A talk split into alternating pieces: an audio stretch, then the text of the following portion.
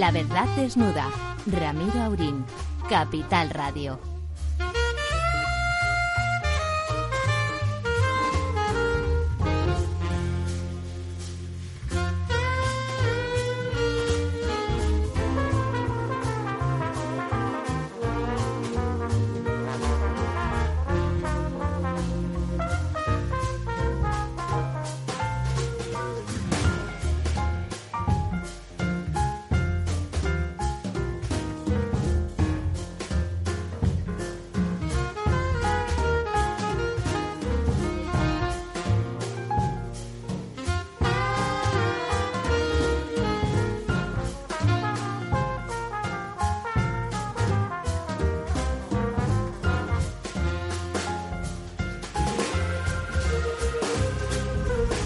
Buenas noches, aquí estamos, aquí estamos ya en este febrero, febrerillo, que de mañana hace frío y después en cambio templa mucho. Don Ramón, don pues profesor. sí, ya hemos atravesado las negruras del 23F y estamos ya en otras materias. Y ahora que estamos los mayores, porque tenemos al otro lado del teléfono a don Pedro Vega. Don Pedro.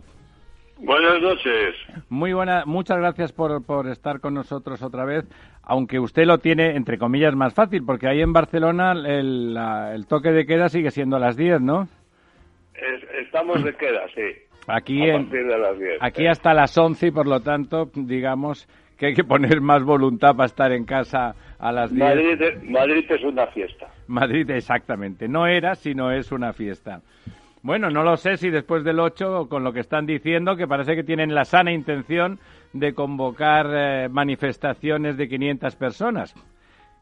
Que tiene gracia el asunto. ¿no? Tiene gracia el asunto porque sé que... No, es que el presidente del gobierno ha dicho que le parecía mm, precipitado en la desescalada y permitir que a partir de un día de estos puedan haber 10 personas en una mesa, pero que le parezca de lo más normal que hayan 500 personas gritando en una manifestación.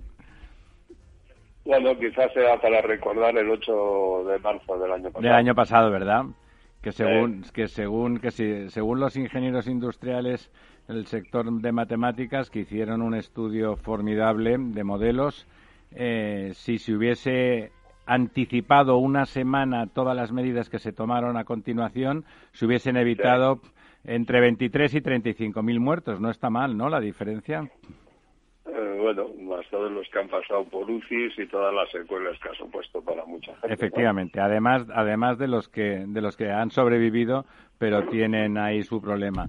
Decía que aprovechando que estamos, porque don don Lorenzo, que también nos acompaña desde ya, como es como es como es jovencito, eh, bueno, aunque él se acordaba, curiosamente, teniendo 12 años, se acordaba perfectamente de lo que hizo aquel 23, 23F. Pero seguro que usted, don Pedro, protagonista de la transición, y don Ramón, por supuesto, historia viva de esa transición, se acuerdan perfectamente de lo que ese 23F, que lo, comentaba brevemente, que el- habíamos pasado ya el recuerdo oscuro y claro, porque ese fue el, es el recuerdo del fracaso de un golpe y del triunfo de la democracia. ¿Qué hacía usted aquel día, don Ramón? Pues estuve comiendo con unos amigos y a las seis más o menos entraba en el hemiciclo.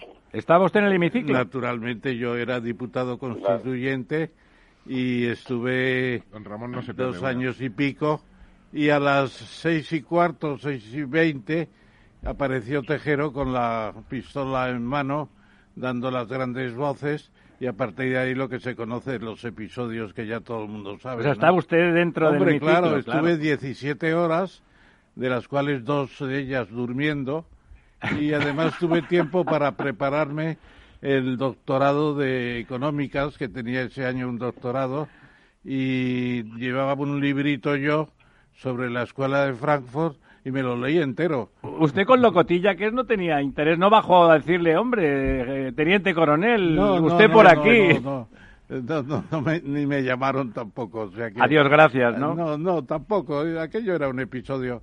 Salí un par de veces a, a los lavabos. Le dejaban ustedes Sí, salir. pero iba acompañado con un, con- por un guardia Con un civil guardia con el mosquetón. Y entonces le digo yo, cuando estaba lavándome las manos, que estaba mirando, digo, ¿pero qué hacen ustedes aquí, hombre? ¿Cómo, cómo han hecho esto? Y me, me reconoció y me dijo, mire, don Ramón, yo soy un bandado, soy un número. Y pobrecillos, estaban allí en Fíjese qué conversación tan entrañable, ¿no? Absolutamente. Y ayer, precisamente, en la, Real Academia de Ciencias Morales y Políticas, que también estuvo eh, Miguel Herrero de Miñón, era diputado. Varios miembros, sí, ¿no? Contó que eh, se agachó cuando pusieron las metralletas a tope y un guardia civil que pasaba le pisó un dedo y se excusó muy sentidamente el guardia civil. Pobre gente. Los números pobres estaban allí yo a la lo que más sufrí fue el tabaco. El tabaco. Yo acaba, había dejado de fumar y aquella noche se fumó allí lo que no está escrito. Una cosa, una cosa bárbara, tremenda. Que sepan ustedes que don Ramón ya no fuma de verdad, ya dejó de fumar. No, lo dejé a los 40 años y allí ya tenía 43. Pero de golpe le dieron muchas ganas de fumárselo, ¿no? Tremendo, tremendo. ¿Y usted, don Pedro, dónde andaba? ¿Dónde zascandileaba ese 23F? Pues estaba embalando, vivía entonces al lado de la Plaza Santana. Aquí en Madrid, ¿estaba usted en Madrid? En Madrid, en Madrid, claro. Al ladito. y, tenía la radio puesta para seguir la, votación. Y, de repente empieza el, el fandango y bueno, una sensación de, perplejidad, no te lo crees al principio, pero no, no, eh, yo creo que nos, eh, por lo menos nuestra generación que hacíamos en lanzar una, unos días después. Sí que me acerqué un momento por el Palace después. La primera reacción que pensé, digo, cojo el coche y me voy de Madrid, y digo, pero luego piensas que, hombre, habrán cortado las carreteras. y pues, me, quedo, me quedo en casa. Y además, siendo usted periodista, hombre, ¿no le daría algún morbo estar en el meollo de la historia, no? Sí, yo recuerdo haber hablado, yo colaboraba entonces en la revista La Calle, y recuerdo haber hablado con César Alonso, que estaba de los Ríos, que estaba estaban en la redacción y se iban ya, claro, salían despepitados de, de allí, por si acaso, cada uno para, para su casa, ¿no? Cada mochuelo a su olivo. El que tuvo un papel muy importante fue Abril Martorell porque llevaba una radio pequeñita, un transistor muy pequeño de bolsillo de chaqueta. ¿También en el hemiciclo? En el hemiciclo. Y lo ponía muy bajo y lo oía bien. Eh, debía tener un... Un audífono. Un audífono. Y ya cuando el rey habló, inmediatamente lo supimos. Se difundió por toda la cámara. ¿Ah, sí? Sí, ya dijimos, esto se acabábamos. Eh, porque además eh, Tejero, que era muy torpe, era muy torpe. Cuando estuvieron discutiendo Tejero y, Armada. y, Armada. pues le dijo Armada, traigo la lista del nuevo gobierno. Y le dijo, ¿y quiénes están? Dice, pues está Mújica, está González, está Tamames. Dice, para eso estamos dando el golpe, para poner a los que tenemos en contra, precisamente. Él pensaba que, que no podíamos estar. Y ahí rompieron la relación. Y ahí se quebró todo, aunque era una chapuza, la, la cosa era una chapuza. Yo he dicho que el señor Armada no había leído ni siquiera el libro de Curcio Malaparte, Técnica de un golpe de Estado, y digo, todavía quedan ejemplares en la cuesta de Moyano. Es que es, usted un técnico, don Ramón. si hay que dar un golpe, hay que darlo Bien, con conocimiento de causa, ¿no? Porque eh, allí la chica esta, la Carmen, que no me acuerdo ahora ya el apellido, una, una funcionaria del Congreso, muy simpática, médico, que se quedó toda la noche para atender problemas, fue extraordinaria, pues le oyó a uno de los eh, golpistas importantes, dicen, sí, sí, ha dicho que Tamames va al Ministerio de Economía.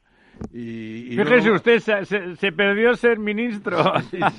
Y luego ya lo reconfirmó Cercas en su libro de La Noche Larga del 23F, que yo creo que es el, mejor testimonio que se ha hecho de, de todo esto. Nos ha recopilado mucho. Yo soy partidario de que los papeles ya salgan a la... Se desclasifiquen ya, ¿no? 40 años ya son suficientes, vamos. Bueno, aquí a algunos 40 años les parece que todavía vivimos en el franquismo, ya sabe. Hay algunos que están ahí poniéndole gota a gota a la momia del generalísimo a ver si, si se levanta y les genera votos, ¿no? no de ideas. en cambio acertaron con Mújica, porque Armada nombraba a Mújica ministro de Justicia y luego lo fue con Felipe González poco después. O sea que, claro que, que Mújica conocía muy especialmente a Armada, había estado con él en la célebre comida de Lérida, donde se dice que, que el PSOE estaba al, al, corriente de lo que iba a hacer Armada. Al corriente de lo que iba a hacer Armada no estaba nadie. No, claro. No estaba nadie. Estaban los capitanes generales que le habían dado largas menos Milán del Bosque es el único que se decidió. Y de todas formas, la elección de un personaje como Tejero para que entrara tan decimonónico como Tejero es como sorprendente, ¿no? Porque echado para adelante, que se dice vulgarmente, no hay posibilidad de negar lo que lo es. No, no hombre, no, ahí, desde luego, echado para adelante. Siempre se dijo que se había un roto y para un ¿eh? descosido. Milán del Bosque lo ha reconocido. Que, que, que, que Tejero se precipita, ¿no? Que, o sea, que no tenía instrucciones de, entrar ya de una vez por todas, ¿no? Que Armada no pudo pararle. Era todo absurdo porque Armada quería hablar con los diputados y el problema es que eh, Tejero no le dejó porque se enfadó con él, ¿no? Una cosa, una chapuza integral, vamos, totalmente. Y luego cuando dijeron que las eh, lámparas de, de arriba del todo, las cenitales, del Congreso no podían resistir tanto tiempo encendidas, pues mandó Tejero eh, que trajeran unas sillas y allí mismo las espanzurró para sacar la crin vegetal y encenderlas para iluminar el Congreso. Un disparate, un disparate. Sí. Pero bueno, hace 40 años. Hace 40 años, sí, hace 40 años. Que no es nada. Nada, Una canción de, de, los 20 años, pero el doble. He estado hablando con muchos coetáneos de los cincuentones, digamos, de, de, don Lorenzo, que en principio pues tenían eso, 10, 12, 13, 14 años, y la verdad es que la mayoría se acuerdan poco. Pero, pero don, don Lorenzo sí que se acuerda particularmente de que de, de, dónde estaba y lo que hizo ese día, sí, Yo, yo en aquel entonces tenía 12 años, era un, un bebé, y la verdad es que yo llegué del colegio, y llegué pues eso a las cinco y media, seis menos algo, y mi madre eh, pues tenía una de esas gripes de invierno propias de la época y estaba en cama.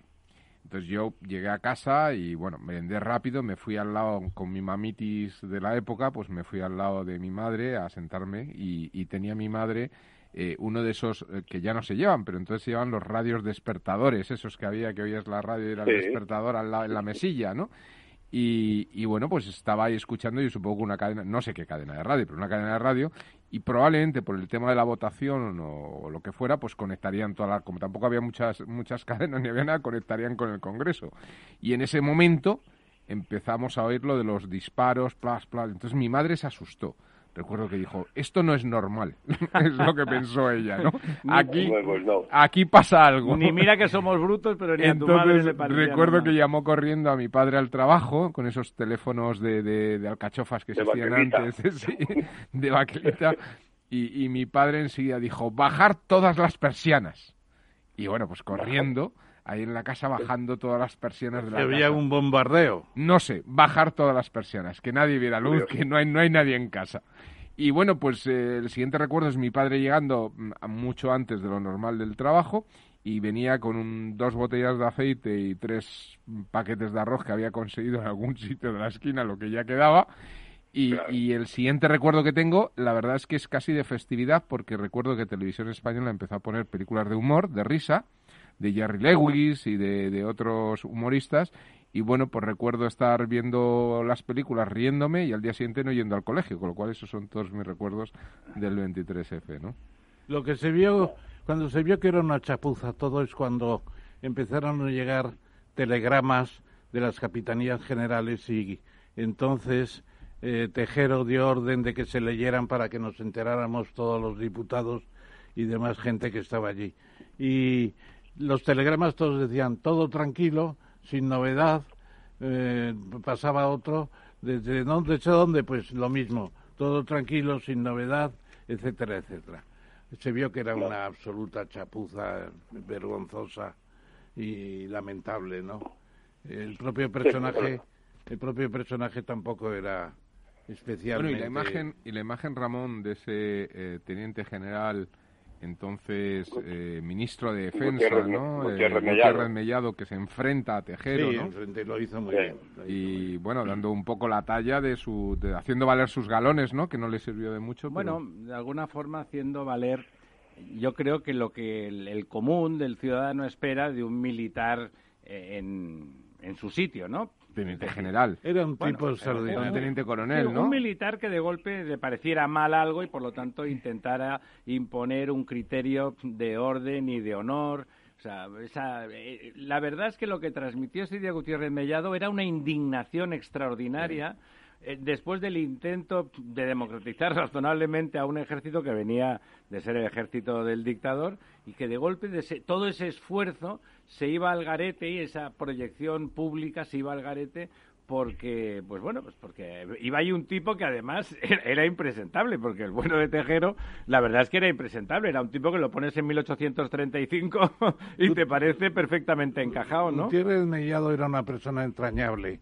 Yo estuve con él en un viaje para explicar los pactos de la Moncloa y fuimos a la República Argentina y estuvimos ahí cinco o seis días y lo pasamos en grande. Y llegamos un día a la, a la Casa de España que nos habían invitado a comer, también estaba Jordi Soletura y Abril Martorell también explicando los pactos y entonces le dijeron al general que presidía la delegación que hablara. Y se, se dirige a mí y me dice, eh, Ramón, ¿por qué no habla usted que habla mejor que yo? Diga, diga algo a estos amigos nuestros, de un personaje único, único. Gutiérrez Mellado, ¿verdad? Gutiérrez Mellado, entrañable. Y luego murió lamentablemente en un accidente de automóvil de mala manera. Bueno, la verdad es que los accidentes de automóvil son lamentables eh, en cualquier caso. Siempre he pensado que, no, que era una de las cosas que me iba a dar rabia, si me moría que morirse de algo y nos vamos a morir sí o sí, pero es como de una forma estúpida, no miserable, pero, pero como ruin desde el punto de vista desde el punto de vista de tu propia historia, ¿no? Al final, esas historias... Bueno, ya lo decía incluso Albert Camus, que siempre le había dicho que la cosa, forma más absurda de morir en un accidente de coche se mató en un accidente de coche. Claro, es que basta, basta que, que, no, que no lo pienses. O Roland Barthes, ¿no? Como recuerda como recuerda Loren Binoat en esa, en esa novela maravillosa que a usted y a mí, don Pedro, nos gusta tanto, que es la séptima función del lenguaje. ¿Qué iba a decir, don Lorenzo? James Dean también murió en. Bueno, pero ese corría mucho, digamos. Ese, ese, ese jugo, digamos que compraba números. Es lo de morir de un, tiro, de un tiro y jugar a la ruleta rusa, ¿no? Una muerte un tanto absurda, ¿no? O Lawrence de Arabia. Bueno, eso fue en motocicleta, ¿no? Pero también de tráfico, ¿no? Motocicleta, moto, sí. Sí, luego hay gente que le hace ilusión morir de una manera como a Belmonte, a Juan Belmonte, que yo creo que le hacía ilusión morirse en la ruleta rusa de una forma así deliberada y no hubo manera, ¿no? En México no sé cuántas veces jugó y no hubo manera y el tipo al final como prometiendo aquello de que si el día que no pudiera subir al caballo estaba en forma, ¿eh? con 80 años, subió al caballo, intentó, no podía, de hecho nosotros seguramente necesitaríamos ayuda para subir al caballo ya hoy mismo, y el tipo aprovechó, se fue corriendo a su despacho y se pegó un tiro para decir que se había muerto así. Una nota, don Ramiro, que, que no he dicho apenas, lo dije el otro día en el español que me hicieron una entrevista sobre el 23F, pero cuando se habla de si el rey estaba enterado, no estaba enterado y tal, un, un buen, un buen dato, un buen dato nos reunimos el comité ejecutivo del PC, eh, nada más eh, terminar y tal, y entonces Carrillo se levantó y dijo, me voy porque ha convocado al jefe del Estado, el rey, nos ha convocado, nos ha llamado a los presidentes de grupos parlamentarios. Y se fue para allá. Y tardó en volver, me parece que fueron un par de horas, la, cosa era larga, y llegó entusiasmado con lo que había dicho el rey. ¿Ah, Les sedujo por entero el rey. Yo creo que es uno de los argumentos para pensar que efectivamente el rey se portó como se tenía que portar. Tenemos otros, naturalmente, pero que engañara a Carrillo era más bien difícil. Hombre, Carrillo otra cosa, ¿no? Pero era un perro viejo. Tenía más conchas que un galápago. Déjenme que eh, ha llegado nuestro primer invitado unos minutos antes y estamos encantados de ello. Y le voy a invitar a que se incorpore desde, desde ya a nuestra tertulia porque lo veo enfrente y la verdad es que me dan ganas de decirle algo, pero como no lo hemos presentado todavía, pues, pues lo pertinente es que a don César Nombela eh, periodista, le doy la venia, como siempre, al profesor Tamames, que hace de anfitrión de, esta mesa sí, muy rápidamente. Eh, Daniel Viaña. Ay, perdón, a Daniel Viaña. Daniel Disculparme que me.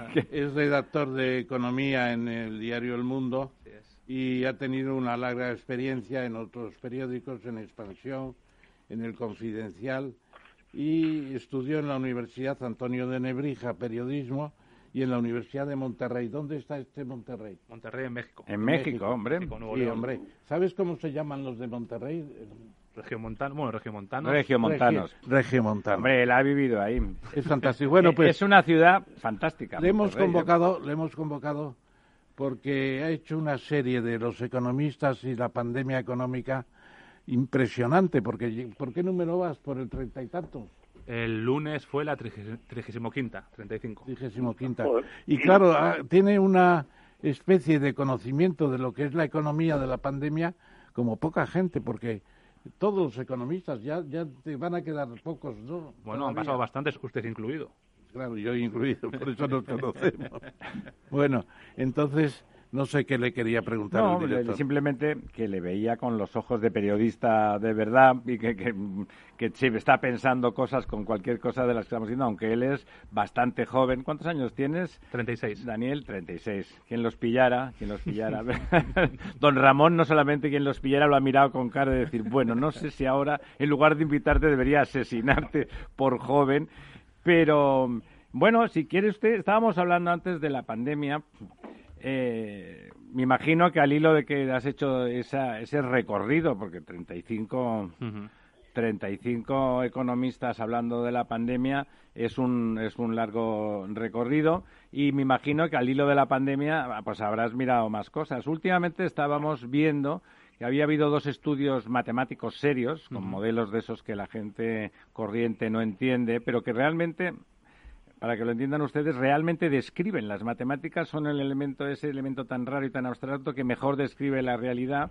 Y dos, eh, dos eh, estudiosos distintos, unos matemáticos y otros de la, de la Politécnica de Madrid, de la, de la Escuela de Ingenieros Industriales, habían hecho dos modelos que concordaban, concordaban mucho y ponían eh, una semana antes simplemente, pues ya sabéis, eso de los, los contagios, los contactos, eso es relativamente fácil de, hacer, entre comillas lo de fácil, y decían que una semana antes de, de actuación hubiera significado entre 23.000 y 35.000 muertos menos. Simplemente la diferencia es si son las cifras oficiales o las extraoficiales, que son las de verdad, ¿no? Pero bueno, da lo mismo. Sí, sí, así es. Eso lo publicó, lo publicó FEDEA, el think tank FEDEA, y un poco venía a decir eso, que a ver eh, actuado una semana antes en cuanto a las medidas de distanciamiento social, hubiesen eh, aliviado mucho la carga, hubiesen reducido de manera significativa también el número de personas fallecidas. Y es un poco también lo que precisamente en esta serie que comentaba el señor Tamames, eh, comentaba esta semana Juan Ramón Rayo, que es un economista muy conocido. Y él, de hecho, decía que además de las propias características de, de España, de, la formación del PIB, de que dependemos mucho de turismo, de la Él también decía que, en su opinión, que la gestión del de la pandemia por parte del gobierno ha sido, eh, sobre todo en el primer semestre, fue la peor del mundo junto con la del Reino Unido. Y hay que recordar que la estrategia de Johnson al principio fue que la gente se contagie, dejen que se contagie, y luego tuvo que... y realmente también están aludiendo al 8M, que se dice ahora, que fue el domingo del Día de la Mujer, con las manifestaciones de 150.000 personas que dicen que hubo y que los contagios ahí debieron ser tremendos. Bueno, hubo y luego también de fútbol, hubo un meeting de box. Lo que el INE, el INE anticipando esos modelos, pues ha hecho una especie de análisis del exceso de muertes, eh, descontando, eh, considerando como muertos muchos que no figuran en el Ministerio de Sanidad porque no se han computado y el INE lo que ha hecho es calcular el exceso de muertes sobre el crecimiento de, funciones normal que hay en los anales españoles. Yo conozco varias personas relativamente próximas, relativamente, o sea, en segundo o tercer nivel, pero sabiendo que son el padre de quién y a ese quién conocerlo y tal, que murieron por afecciones pulmonares, que no pasaron por hospital, que no se les quiso hacer el PCR ni la identificación final, bueno, y que ni tan siquiera es una consecuencia secundaria, ¿no?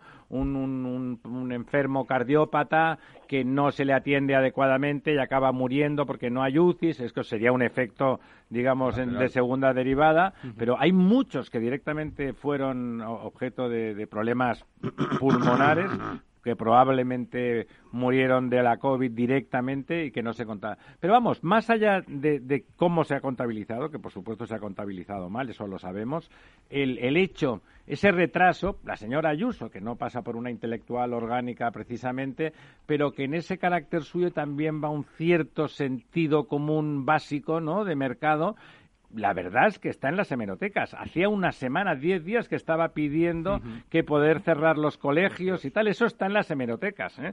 Y lo pidió y el presidente le pide que no se singularice, ¿no? Y ella solo actúa cuando los vascos tiran por el camino de en medio como suelen y cierran y él inmediatamente cierra, cierra ella también los colegios. Es decir, había señales más que notorias y el hecho de que esa decisión que decía usted del 8 de, marzo fue política y era de alguna forma espúrea, bueno, lo tenemos ahora. ¿Qué le parece a don Daniel que cuando el presidente está diciendo que dejar que se junten 10 madrileños en una mesa es una desescalada excesiva. A continuación se autorizan manifestaciones de 500 personas que van a gritar, porque es a lo que se va a una manifestación. Sin máscara, claro máscara. Bueno, eso ya cada cual. Para gritar no se puede ir con máscara. Sin duda la gestión de toda la pandemia ha estado muy marcada por la política, tanto del presidente como de, de los demás. De los demás. Pero ha habido una poca un poco trabajo conjunto por parte de los diferentes gobiernos. Ha habido muchos momentos en los que se ha utilizado la pandemia para significarse políticamente de un sentido u otro y, esto es una muestra más. Al final, para los eh, aquellos eventos que puedan resultar más cercanos a, al político de turno se permiten hacer unas cosas y para otras cosas no se permiten.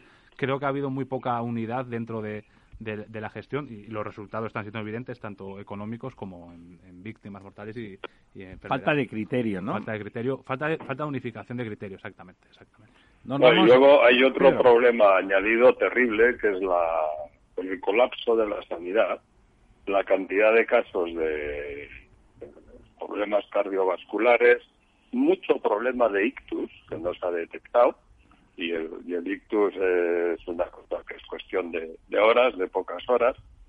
Hay cantidad de... Eso es muy difícil de, evaluar. Don Pedro lo dice con conocimiento de casa porque es cardiópata profesional, podemos decirlo profesional. así.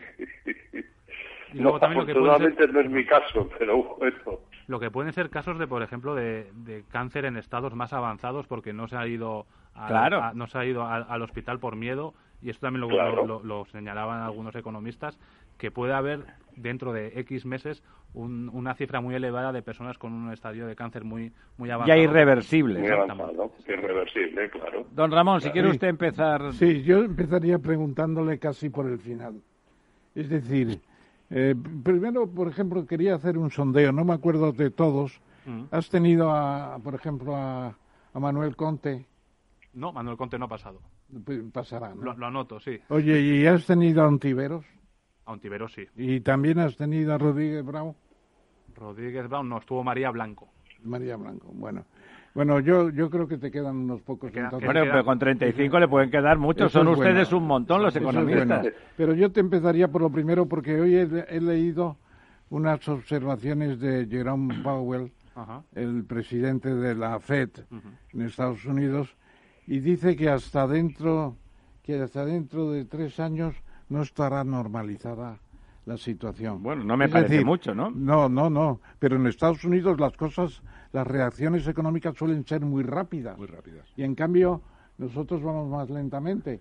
Pero tres años significa 21, 22, 23, incluso algo de 24. Tremendo. Bueno, perdone, quiere decir que aquí 25. ¿Qué, atmósfera tienes tú en torno a la terminación por los economistas? Desde el punto de vista económico. Eh, ¿Está difícil la recuperación? Al menos hasta el 23 nadie eh, nadie confía nadie da un euro, ¿no? Eso es, nadie confía en recuperar el nivel previo de PIB Pero hay otra cosa muy importante que es cómo va a ser esa recuperación. Porque lo que dijo en su momento la ministra de Hacienda y portavoz del Gobierno eh, Montero de que va a ser una recuperación en V, ya está claro que no va a ocurrir. La V acostada, que es un poco por lo que ha apostado Calviño, parece que también es difícil. Y aunque es una sopa de letras, pero hay muchos economistas que sí coinciden en, que, eh, en calificarlo como una K. ¿Y eso qué quiere decir? Que va a haber unos sectores que van a estar muy castigados y otros sectores que van a, repuntar. a repuntar. Y que entonces no solamente es importante cuándo se va a recuperar, sino cómo va a ser la recuperación y en qué nivel va a estar eh, cada ámbito de la sociedad, cada persona. Al final que va a haber que esto que esta crisis lo que va a hacer es acrecentar las diferencias que ya existían y que ya venimos arrastrando de crisis anteriores. Claro, eso que está usted diciendo, don Daniel, es una que va a ser una recuperación muy técnica. Es decir, va a haber sectores que han quedado muy dañados y que no es fácil de recuperar y que habría que meterles inyecciones de todo tipo, no solamente económicos, porque hay que de criterio, ¿no? Eh, por ejemplo, algunas de las cosas que hemos hecho mal el sector de la hostelería y el turismo se ha hundido y era inevitable que se hundiera. O sea, nosotros, no vienen turistas, no hay nadie. Evidentemente, en Alemania, con cuatro bares, porque en Alemania para encontrar un bar tienes que dar una vuelta, ¿eh? tienes que, no sé si conocen ustedes Alemania, pero hay que dar una vuelta. Eh, y tienen unas ayudas muy sustantivas y que les han permitido prácticamente sobrevivir a todos los establecimientos. ¿eh?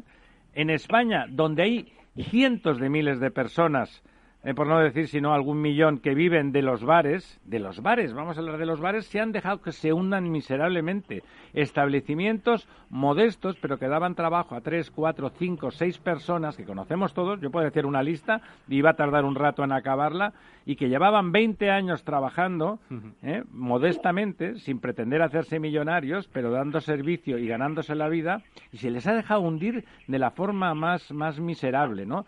Eh, ¿Le parece que la llegada de esos dineros, esos fondos de, Europa, que teóricamente podrían propiciar, por un lado, tener en cuenta a los más perjudicados, pero por otro lado, habrá que tener en cuenta qué tipo de ayuda técnica hay que darles para que se recuperen. ¿Le parece que el Gobierno está enfocando la recuperación sabiendo lo que tiene que hacer, esa parte menos visible, esa parte técnica, esa parte en que sector a sector hay que tenerlo en cuenta, escucharlo y ver qué se puede aportar de valor además del dinero?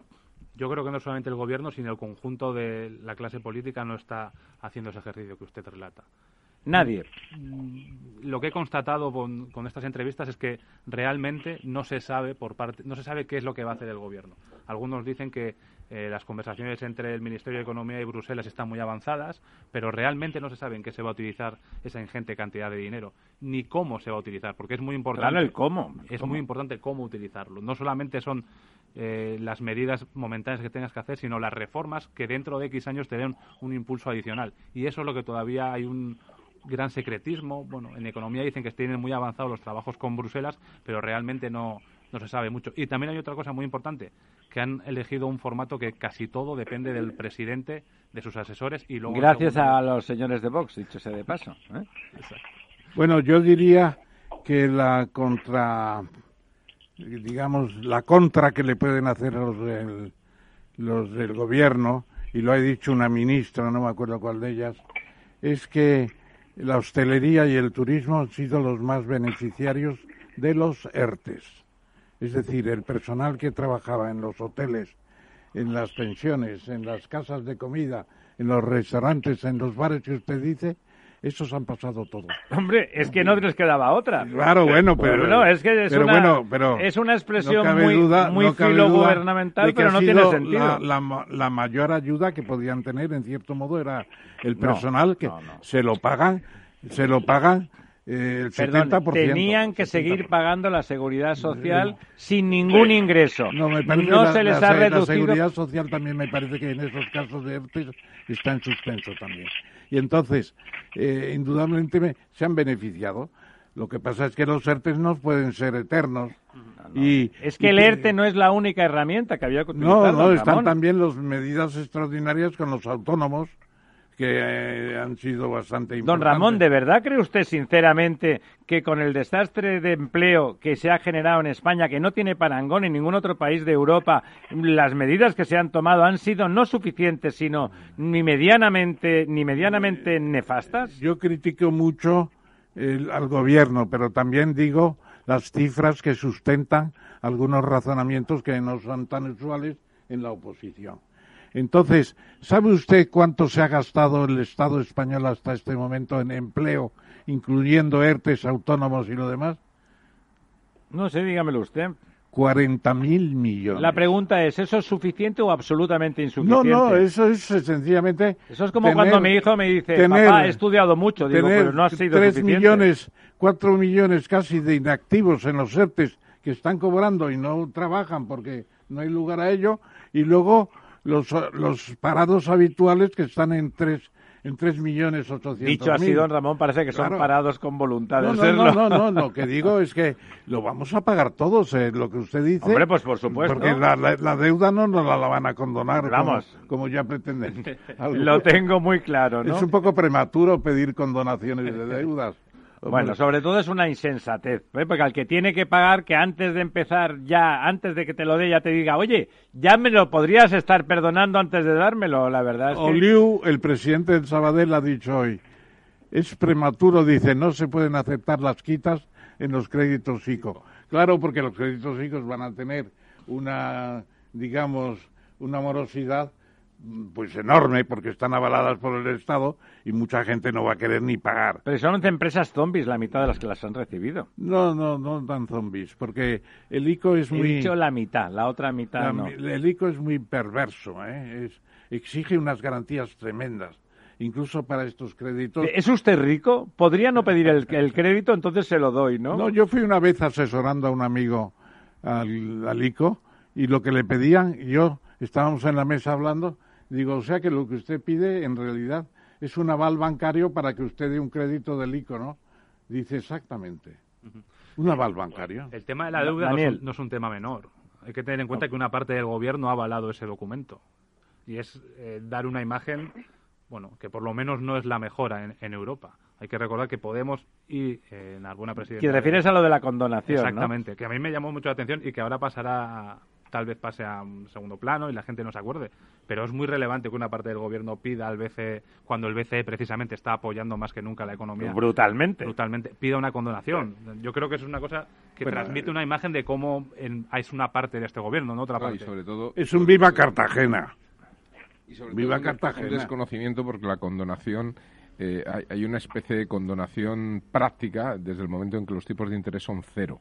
Es decir, la deuda pública lo que se hacen son rollovers permanentes, ¿no? Es decir, cuando vence la deuda, pues vuelves, vuelves a emitir deuda por el mismo valor y por lo tanto, mientras los tipos de interés sean prácticamente cero, pues lo único que crece es a nivel contable el porcentaje de deuda que representa de PIB, etcétera, ¿no? Y sigues emitiendo deuda para pagar el principal. Para pagar el principal, si los tipos de interés son cero, estamos en una condonación, digamos, eh, práctica, ¿no? Eh, en una moratoria eterna, de, momento. sí, es una especie de deuda perpetua. Aunque dicen que empieza a florecer la, la inflación levemente en Estados Unidos, ¿no? Bueno, yo sinceramente yo no me creo que vayamos a tener escenarios de inflación ni en Estados Unidos ni en Europa ni.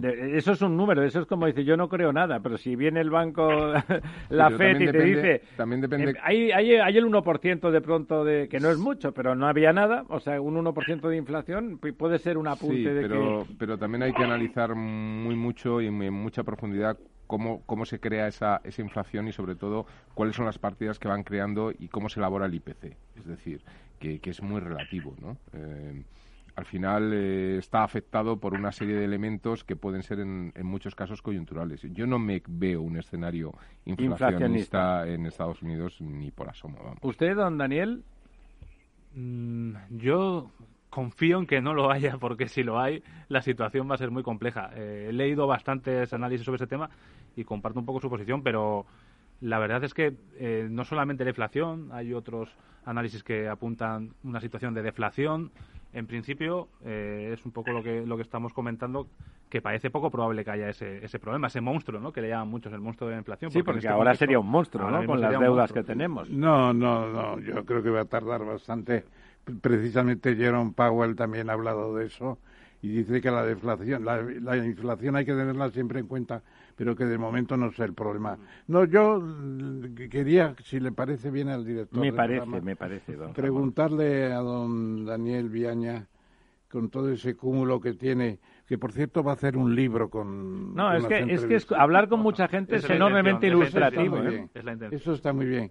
Y entonces, eh, yo le preguntaría sencillamente, ¿cómo ves el sistema de selección de los PERTES, de los proyectos que se presentan para los fondos europeos, cuando hay un- una comisión delegada que preside el presidente del gobierno, un comité técnico, un sistema, un mecanismo especial, un secretario de Estado para los fondos europeos y luego todos los ministerios. No ha habido una convocatoria seria, porque ha habido unas manifestaciones de interés. Y ya se está hablando ya de las cifras que se van a disponer. ¿Cómo ves tú el reparto de los fondos? Pues un reparto, ¿no? Es, es una El que cosa... parte y sí, reparte. eh, Ramón, las autonomías, ¿eh? ¿eh? El que parte y reparte. Entran también las parte. autonomías, todavía no se sabe cómo. Y los ayuntamientos. Es una cosa tremenda, todavía no sabemos cómo. Además, nosotros hemos tenido ocasión de, de colaborar en alguna con alguna institución pública y la verdad es que van perdidos tremendamente, no saben, es decir, da la sensación de que de que no sé si tenemos capacidad, como hemos comentado alguna vez, este país globalmente, ¿eh? no solamente el gobierno, sino globalmente, de gastarnos ese dinero, como decía don Daniel, pensando cómo, qué y de qué manera.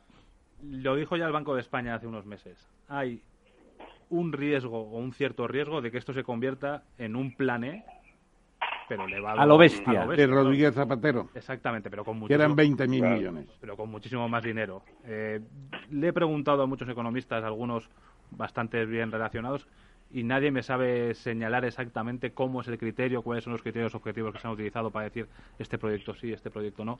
Tal vez exista, pero si existe, yo no conozco a nadie. La Unión Europea tiene un manual Europea, se sí. define.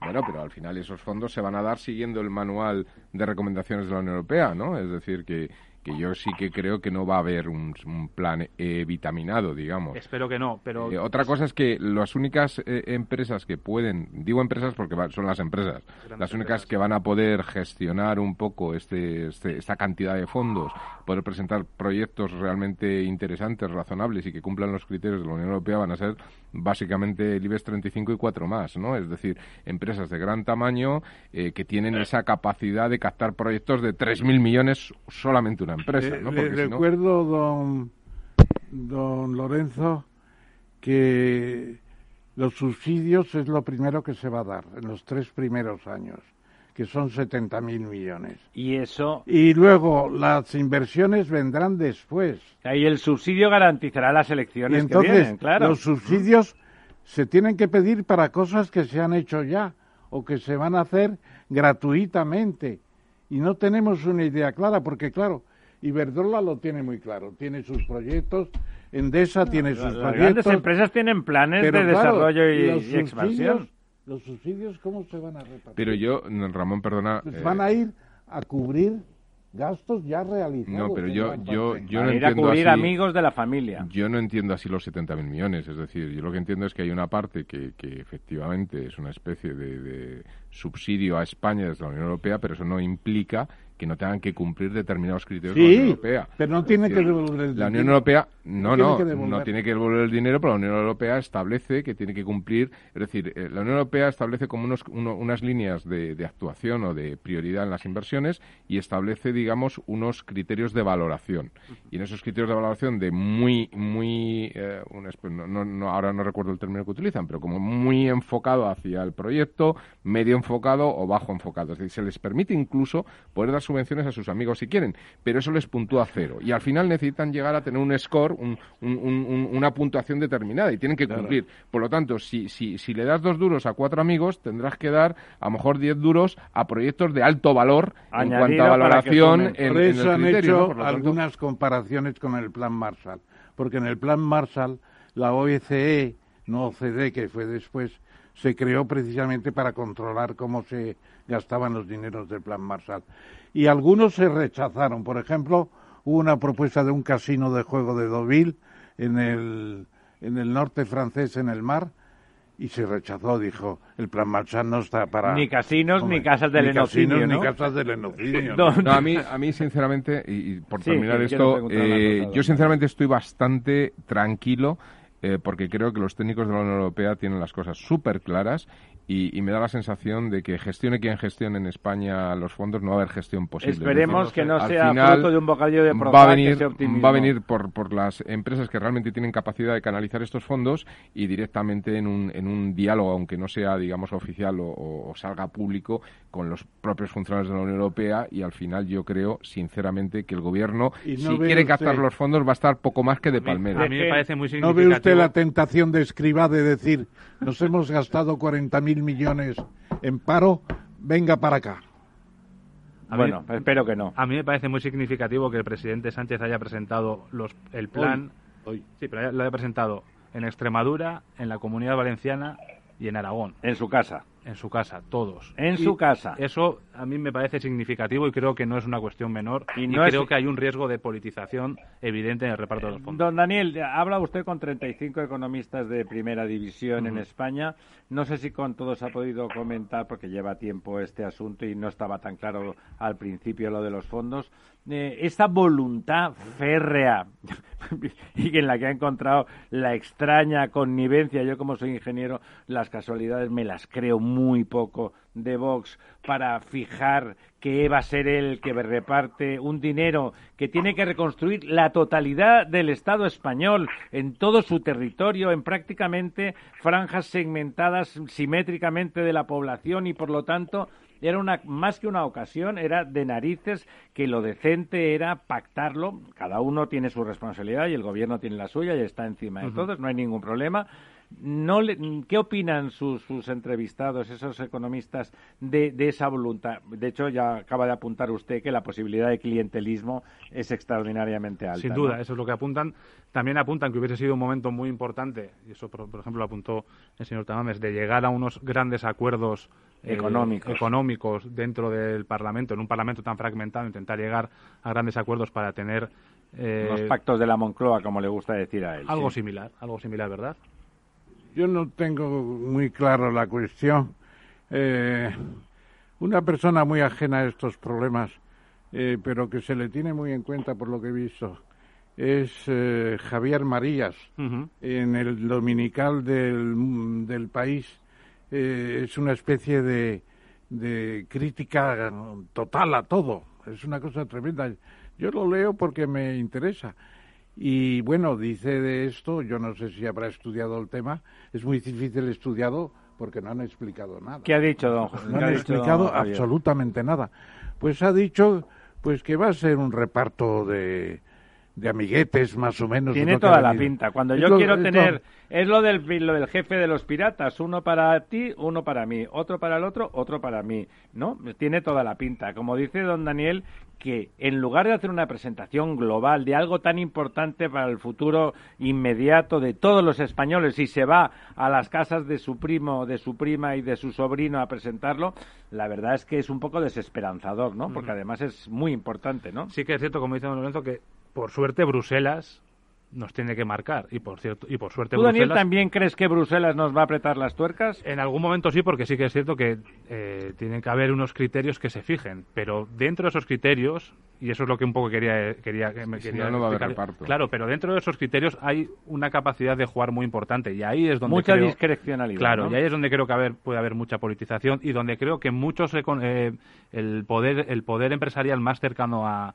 al poder, al poder eh, político, es el que se va a ver más, beneficiado. Las pymes es muy difícil que lleguen a esos a ese tipo de ayudas. Puede ser colgados de ciertos proyectos de grandes empresas, pero hay que colgarse de en Europa obligan ¿no? a que cada gestor de conocimiento tenga como mínimo cinco pymes detrás, ¿no? Es decir, las grandes eléctricas, las constructoras, eh, los grandes eh, conglomerados han pedido ya dinero en cifras claras yo la recopilación que hice, que, tú, que conocen mis dos colegas, pues ahí están las cifras de Red Eléctrica Española, de Iberdrola, de Endesa, de ACS, están las cifras. ¿Sabe lo que pasa, don Ramón? Es tremendo. Las grandes empresas españolas, su política de subcontratación es leonina, lo ha sido siempre no son generosos en ese sentido, no lo son.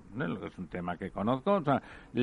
se, se, se, compite, no, somos competitivos, competitivos, pero la competencia y la capacidad competitiva la acaban pagando los subcontratistas y la subcontratación, porque esto acabará siendo es verdad que obligan a que haya cinco, hay un líder, hay, un, hay una gran empresa, hay obligatoriamente mínimo cinco pymes, pero esas cinco pymes acaban siendo subcontratistas, dependen del promotor. Pero es que si no, Ramiro, es imposible de gestionar estas No, si no le digo que no, pero lo que le digo es que nuestra cultura, en ese sentido, es poco transparente. no ayuda, no, ayuda. Pero luego hay otro problema, yo creo que es que, eh, o sea, tiene que haber un proyecto, ¿vale? Analizar el proyecto, aprobar el proyecto, desarrollarlo. ¿De qué plazos estamos hablando en mm. muchos casos? Bueno, estamos hablando en principio, este año me parece que son 27 mil millones, lo que se ha incluido en el presupuesto, que es una cifra muy pequeña. Bueno, es lo que va a llegar. En cambio, la gente no se entera que en el programa SURE, mm. que atiende directamente el paro, ya, ya hemos cogido 20 mil millones. Nos han dado para, para subvencionar. Para nosotros eh, financiar el paro, además de la deuda pública que se emite. Tenemos muchos miles de millones de paro, ¿eh? Ahora. Entonces, aquí va a venir una primera hornada de subvenciones y luego los créditos. Afortunadamente, los proyectos industriales va a haber tiempo de estudiarlos a fondo. Bueno, creo. Ah. Y yo creo que la comisión lo va a hacer porque hay mucha actitud frente a qué. A España, ¿por qué se lleva ahora 140 mil millones. Italia, ¿por qué se lleva 200 No, y no, y no solamente eso, sino que van a obligar a un montón de, cambios, de, reformas en la economía española globalmente. Y van a estar muy pendientes. A ver, yo creo que, por ejemplo, en Italia el presidente... que van a estar muy pendientes? Los países del norte que no quisieron... Los que pagan, claro. Exacto. son los que pagan. Alguien paga, ¿eh? Pero, pero, van a estar muy pendientes porque, bueno, aquí... Porque desconfían en no, parte aquí en España más razón que un santo. Tienen, alguna razón, tienen una persona cercana a la Comisión Europea que es Nadia Calviño, ¿no? Pero en Italia, por ejemplo, han sido muy claros. Es decir, la presión que ha habido para poner a Draghi, para, canalizar eso de una manera realmente seria es tremenda. Perdona, tú tienes a Draghi al frente y de entrada no desconfías. yo hice yo hice la propuesta de que hubiera una alta autoridad independiente para hacer el reparto de fondos y es lo que va a hacer precisamente Draghi. Draghi, es que en España se ha hecho exactamente lo contrario a eso. se ha centralizado en el vértice del poder político y todo lo que nadie lo toque, ¿no? Bueno, pero ten cuidado que esa puede ser la, la, piedra eh, que despierte la, crisis de gobierno. Don ¿eh? Daniel, hablando de crisis de gobierno, y al hilo de eso que decía, y que me alegro de que esté convencido, porque es, como son señales, está usted encima y, oye mucho. Eh, las orejas es lo más importante que tenemos, porque lo que ves no te puedes fiar, pero las orejas a, veces, las paredes hablan. Eh, ¿Le parece, bueno, se dice, y a mí me lo ha dicho alguien que no puedo nombrar, pero alguien bien informado y más personas, que va a haber elecciones eh, antes del verano o justo después del verano, justamente por eso, porque es imposible con la composición actual del gobierno, esa parte del gobierno que dice condónennos la deuda antes de que nos la den, eh, que no, que no, que, el, que, que, Bruselas se va a poner de culo, que va a poner la prueba y va a decir, así no. Tienen ustedes 27, pero hasta 144 ya me lo quedo yo si eso, ¿no? ¿Usted ha oído algo? Eh, ¿Se lo cree? ¿La nariz que le dice? Lo que dicen las personas que más siguen en el día a día es que va a llegar un momento en el que ambas partes del gobierno van a tener que diferenciarse de cara a unas posibles elecciones y que entonces eso puede provocar una cierta ruptura en el gobierno. Y además es evidente. ¿Y no está ocurriendo ya? Pero más pero más, diferenciarse mucho más y, marcar un perfil Con más ferocidad. Exactamente, y marcar un y marcar un perfil propio y cuando tal vez Pablo Iglesias haga alguna de sus exigencias o alguno de sus órdagos, pues en algún momento tal vez la parte socialista tendrá que decir que no y ahí eso puede desencadenar un poco lo que está comentando. Pero ¿no te parece, Daniel, que eso... Eh, a ver, si yo me imagino ahora que soy el presidente del gobierno, que al final es el que tiene la sartén por el mango, el que puede convocar elecciones, el que tiene la parte del gobierno más significativa y la que va a seguir, porque es la única que puede combinar con Europa, porque los otros, y decir que el señor ese que canta barbaridad y si se pega con los periodistas o con cualquiera, es un tío estupendo, ¿no? O sea, que es una, cosa que no tiene nada que ver con la ideología, ¿no? Simplemente con tener un vecino que no grite a las 3 de la mañana, ¿no? Prácticamente, eh, ¿tú no lo planearías? Tú no, es, esa, esa es, es, algo necesario. Es decir, eso que, contabas es algo que va a tener que ocurrir, ¿eh?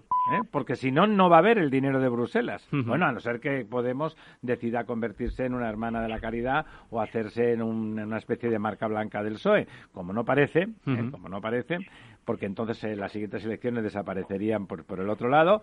Van a intentar fijar al sector radical, aunque eso signifique 20 o 24 diputados con suerte, porque más tampoco.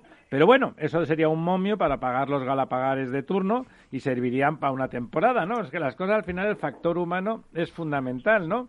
Entonces, si tú fueras el presidente del gobierno, bueno, alguno de sus asesores, que algunos son más torpes, pero algunos son bastante listos, ¿eh? Algunos, mucho, de hecho. alguno, hay alguno que piensa seriamente, ¿no? Sí, sí, sí, y eh, no, no harías un plan, no estarías esperando el momento, ¿no te parece que aunque las encuestas daban que el PP subía y tal, esa, esa oportuna salida del, del tema Bárcenas, la muerte de la crónica de una muerte anunciada de Cataluña para la oposición del centro derecha, porque Vox es un aliado natural del PSOE, o sea que, que hay Ciudadanos y el, el PP ya se sabía que iba a pasar, pero pasa, la foto es esa. ¿No te parece un momento formidable para aprovechando que tal se va, que, provoque las elecciones y que antes de verano o justo después las convoque? Don Ramiro, no intente usted convencer al periodista. No, no le intento convencer. Él, él, le estoy mirando a la cara, ustedes no le ven, pero le veo reflexionar diciendo, claro, claro, es que... Sí, pero bueno, yo creo que eh, en el gobierno estaban muy preocupados y muy trabajando mucho en sacar los presupuestos adelante, porque eso les da una cierta tranquilidad. Ya están, ¿no? Ya, están, por eso, por eso, con esto tienen para... Para cuatro años, mira los de Montoro y eran de otro partido. y de un rancio como Montoro. sí, sí, sí, sí, bueno, no sé. Eh, nunca se sabe con el señor Iván Redondo qué es lo que puede estar pensando, pero bueno, yo creo que ese escenario ahora mismo se antoja complicado porque tampoco sería ofrecer la mejor señal a Bruselas. Eh, ya digo que teniendo los presupuestos aprobados y con este gran con este maná europeo que les van a venir pues van a poder hacer muchas cosas que yo creo que electoralmente también lo van a van a, capitalizar claro.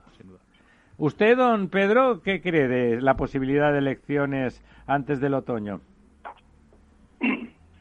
pues eh, yo ya no me creo nada incluida la situación de Cataluña. Vamos a estar sin gobierno durante bastante tiempo pinta.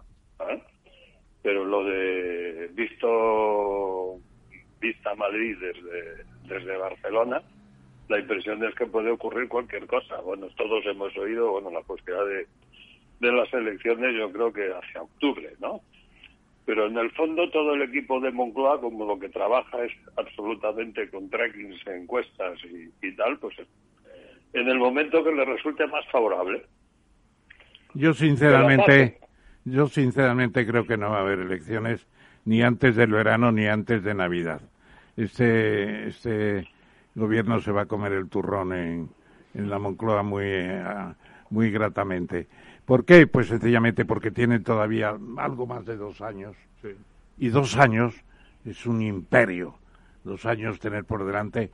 Y el riesgo de lo que puede pasar en las elecciones, eso no lo calcula ni Tezanos en una noche de primavera. Bueno, Tezanos no lo calcula, se lo inventa, que perdón, es mucho más fácil. Bueno, Iván Redondo también tiene unas limitaciones. Lo que es seguro es que tienen más de dos años y que en, dos años pueden hacer cantidad de cosas. Pero, Otros dirían estropicios. Sí, no, pero si el, tema es, si el tema es... Vamos a ver, si un PSOE es razonable, con mucho dinero puede hacer cosas muy interesantes. las ha hecho en el pasado, ¿no? No es un problema, no hay que ser sectarios. O sea, a mí ahora tenemos aquí al PSOE de Felipe González y le van a dar 140.000 millones y creo que nos va a ir de perlas, la verdad es que creo que nos va a ir de perlas. Más allá de que fulano lo haría mejor o peor, bueno, vale lo van a hacer bien. No pasa nada, va a haber dinero, se cree en la economía de mercado, cree que los españoles tienen que ser razonablemente libres, que hagan lo que les dé la gana, que estudien más y que trabajen. Eso, una cosa sensata. Claro, con esa parte del gobierno que es capaz de pedir la condonación, la pregunta es, ¿Bruselas, algún ejercicio de estilo espiritual de estos que hacen el sector podemita del gobierno, puede llegar a poner pies en, en pared o no? Yo creo que yo coincido con el señor Tamames, yo creo que todavía es prematuro y que les queda que les queda tiempo para Demasiado les queda, ¿no? bueno, Les queda mucho. No, me refiero que- tanto como que para que no renuncien, ¿no? Sí, yo creo que sí. Yo creo que, que además electoralmente eh, lo pueden. Es que yo, yo, yo estoy convencido, por eso también lo comentaba antes, que políticamente esto tiene unos réditos increíbles y que lo van a utilizar. Claro, Como claro. por otra parte haría cualquier gobierno. cual- Sí, cualquier sí, no, no, sin duda, gobierno. sin duda. Con mucho, con mucho dinero puedes hacer cosas. Pero claro. probablemente este gobierno sea especialista en hacer eso. Y Yo le preguntaría también al periodista, autor futuro del libro, me preguntaría si eh, ¿qué te parece la actitud de los empresarios? ¿Han estado a la altura? Eh, ¿La COE ha estado a la altura de los episodios? La señora Fátima Báñez, eh, incorporada a la COE con todo su prestigio de la reforma laboral, ¿qué, qué papel han jugado los empresarios y qué po- papel podrían haber jugado? Yo creo que el- en un principio los ERTE, como comentaba antes usted, fue, un, fue un- un- una herramienta buenísima y ahí es cierto que lo, lo negociaron rápidamente, llegaron a un acuerdo rápidamente. eh, bueno, al final hay que recordar que la ministra de Trabajo procede del, Del la- Partido Comunista. del ala comunista, con los empresarios, con los sindicatos. Sí, es más sensata que otros, sí. Y, y- pero claro, pero quiero decir que a priori puede parecer que son equilibrios difíciles de, de- de poner hacia una misma dirección y sin embargo lo consiguieron. Entonces yo creo que en ese sentido eh, todos actuaron bastante o, o- o muy rápido. Luego se han ido distanciando y últimamente sí que COE a está realizando más, mayores exigencias, pero no es lo que más me preocupa de toda la situación económica. Creo que esa parte comparado con, con otros ámbitos, con ¿Qué otras... te preocupa? Me preocupa sobre todo cómo se va a recuperar lo que comentaba antes, esa parte de, de la sociedad y esa parte de la economía que se Más va a quedar- hundida, ¿no? Eso es. ¿Cómo, cómo, porque si lo- la solución va a ser agudizar las diferencias, no es una solución, porque se va a quedar una parte muy importante Es de la población. antisocial, claro. Se va a quedar una parte muy importante de la población rezagada. Eso me preocupa bastante. Me preocupa mucho porque hay mucha gente en esa situación. Bueno, y yo creo que al final lo que verdaderamente imp- es impresionante en España es la influencia del turismo. Si se normaliza el turismo de verano, Don Ramón, 14%, Estamos- ¿no? pero a, a ver si vamos a tener unos corredores de tráfico con unos destinos eh, muy, digamos, controlados con el pasaporte de vacunación y con la Fuerza Armada vigilando todo. Porque entonces vamos a ir muy mal. Si se normaliza la cuestión sanitaria, yo creo que la recuperación va a ser más rápida de lo que se piensa. Ojalá. Y hay otra parte que me preocupa mucho, que es la parte de la población que ha sufrido dos crisis de manera consecutiva. Claro. Que es la gente que ahora tiene, la- la- las personas que tienen que estar cerca de los 40 y que ahora mismo deberían. Apenas estaban recuperando. Exactamente. Y es gente que debería tirar del país, debería ser clase media auténtica tirando mucho de la economía y esa gente va a sufrir una segunda crisis. A mí me gustaría añadir, si me lo permites, un, un- un pequeño matiz. Cuando dices eh, lo de esa disparidad, unos mm, ese crecimiento en K que comentabas, ¿no? Donde unos Yo creo en el crecimiento en K, lamentablemente. Sí, bueno, eh, a ver, tiene todo el sentido de- del mundo en cuanto a que no solamente estamos viviendo una crisis provocada por un shock externo como una pandemia, sino que además se está produciendo un cambio de modelo económico radical que es anterior a la pandemia y que, bueno, pues de alguna forma estamos en ese proceso. Hay una, hay una revolución tecnológica en la que estamos subidos. Y eso hace que muchos sectores eh, probablemente desaparezcan. Y, y aparecerán nuevos Más que sectores. sector empresas. Empresas y sectores también. No, es decir, sectores, ¿no?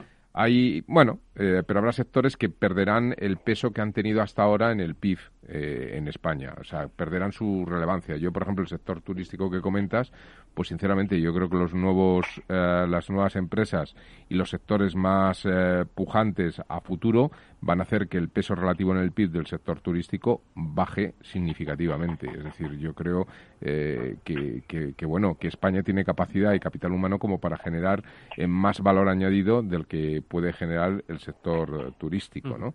Ahí te inclinas un poco con Garzón, ¿eh? No, simplemente, por favor, simplemente sin digo que hay, faltar que don Lorenzo es una simplemente- persona seria. Simplemente digo que hay Que lo ha, sectores lo ha ponido hay, sector- todo. hay, hay sectores con mucho más valor tecnológico, mucho más valor añadido y creo que estos se van a desarrollar y se están ya desarrollando. Entonces, ese cambio está y va a ocurrir. Pero eh, yo diferenciaría dos cosas que me parecen que son muy importantes. Primero, el problema económico y por otro lado el problema social. Quiero decir, si en este cambio hay empresas, como decía don Ramón, que, que- se hunden y otras, sin embargo, van a crecer y el valor añadido que aportan estas nuevas empresas está muy por encima de la pérdida que se produce con las otras empresas, no hay un problema económico. Puede haber un problema social. Puede haber efectivamente una generación o dos generaciones o determinada clase social que, que, pierda. Pero esto ya ha ocurrido en, otras, en otros eh, shocks tecnológicos, que decir, en las otras revoluciones industriales. Eh, y hay que vivirlo y hay que ver de qué manera se desarrolla algún tipo de política, ya no económica, sino social, para paliar ese problema, ¿no? Entonces yo, yo lo diferenciaría. Lo que no podemos hacer es lastrar el cambio económico y, digamos, el, potencial de crecimiento económico que puede traer un shock tecnológico por una cuestión social. Bueno, pero hay que gestionarlo con inteligencia. Ya vimos lo que pasó con la crisis de 2008, una mala inteligencia emocional del gobierno del PP, que hizo bien los deberes económicos, porque los hizo bien, tuvo poca inteligencia emocional y el resultado es Podemos y es un populismo rampante que está lastrando la historia inmediata del país. Una, una cosa muy breve y muy rápida, porque tenemos ya el otro, pero se nos resistimos a dejarle marchar a don Daniel. El papel de la semana que viene hay aquí en Madrid el, congreso de la FICA UGT. La FICA es la parte de las tres patas de la UGT sindicato más potente, el industrial, construcción, agua y energía, o sea, el gran sindicato de los tres dentro del, de la UGT. Eh, ¿Cuál ha sido el papel, en su opinión, de los sindicatos en, en, toda la pandemia desde la perspectiva de la, de la, bueno, de la gestión económica y de la evolución económica de esa pandemia? Pues como comentaba antes con los empresarios, creo que en un principio eh, se consiguieron poner todos fácilmente o rápidamente de acuerdo, que no era, no era sencillo, pero sí que en los últimos meses están empezando a distanciarse y empezando a volver un poco a exigir cosas que exigían antes, por ejemplo, volver a retocar la reforma laboral o esta semana se reunía Pepe Álvarez con Errejón para hablar de la semana laboral de cuatro días, que son debates que sí, que, debates que por supuesto hay que tenerlos, pero que tal vez no es el momento. Claro, tal vez no es el momento de hablar de ese tema y es el momento de centrarse de cosas realmente importantes. El salario mínimo, por ejemplo. Sí, creo que ahora mismo están, están ya en otro debate que ya no es tal vez el que más necesite el país ahora mismo. Don Daniel, ha sido un placer. Por supuesto, ayudaremos a, cuando ese libro esté escrito, a que hable usted de su libro y a promocionarlo y ayudarlo a editarlo si hace falta, que seguro que será muy interesante. Y bueno, y esperamos verle por aquí en, en otros miércoles, aquí en La Verdad Desnuda. Tiene usted una voz estupenda para hacer, para hacer radio. Siempre que me inviten estar aquí. Muchas, gracias. Muchas gracias. La Verdad Desnuda, con Ramiro Aurín. En forma de U, como una V. W una L, signo de Nike. Sopa de letras. ¿Cómo será la recuperación tras la pandemia? ¿Qué escenario dibujan los principales expertos de la economía española? La evolución global de la curva de la propagación de la pandemia es preocupante. Es preocupante. Los posibles escenarios económicos en Capital Radio. Si quieres entender mejor todo lo que rodea nuestro sector alimentario, tienes una cita en La Trilla. Un gran equipo de especialistas te acercará a la actualidad económica y política desde el campo hasta la mesa. Conocerás sus principales innovaciones sin olvidar las producciones más tradicionales. Los sábados de 8 a 9 de la mañana con Juan Quintana, La Trilla de Capital Radio. La verdad desnuda. Capital Radio.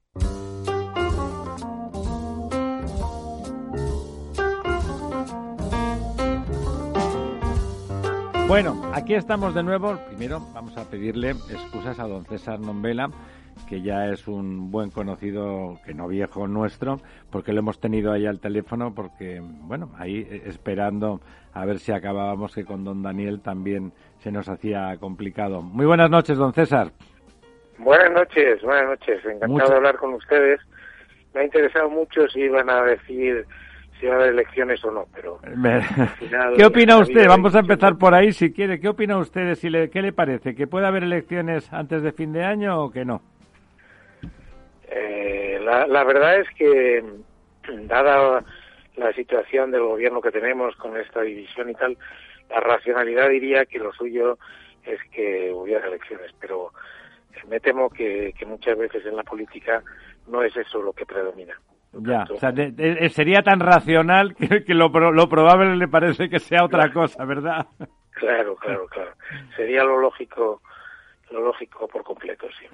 Y también antes de pasarle la palabra a, a, don Ramón, eh, comentábamos el efecto de esos estudios que habíamos eh, que había contrastado de modelos matemáticos sofisticados que por dos fuentes distintas coincidían mucho mucho nada más en los con los mecanismos de difusión del virus y que ah, veían claramente que una semana antes de de actuación, simplemente una semana de actuación drástica antes a como se produjo, hubiese habido una reducción extraordinaria de prácticamente el 35% de, de menos mortalidad y afección. Eh, ¿Está usted de acuerdo con eso? Totalmente, eso ya está fuera de duda. Este estudio que se ha divulgado recientemente de la Universidad Rovira de Virgili junto con la de Zaragoza, pues es una aproximación muy detallada, eh, incluso lo firman pues algún científico del Centro de Supercomputación que era en Barcelona, que tiene una capacidad de cálculo enorme, pero eso se lleva diciendo desde hace mucho tiempo. Hay una página web sobre mortalidad eh, que expone pues eh, la situación en todo el mundo y en España destaca una cosa, nosotros estamos en, entre los peores países, no somos el peor, entre los peores países en cuanto a mortalidad que hemos tenido, casos y mortalidad. Bueno, pues realmente en esta que llamamos la tercera oleada y la segunda, estamos muy parecidos a Alemania, a Francia, a, países eh, próximos. Cuando estamos peor, cuando eh, estaba, cuando nos desbalanceamos, es en la primera oleada. es cuando le hicimos mal de verdad, ¿verdad?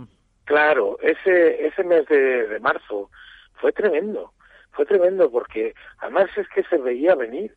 O sea, cuando se dice que, y, el propio portavoz del gobierno, se supone que un profesional que se presta a decir que se puede ir a la manifestación del día 8, eso fue una bomba vírica.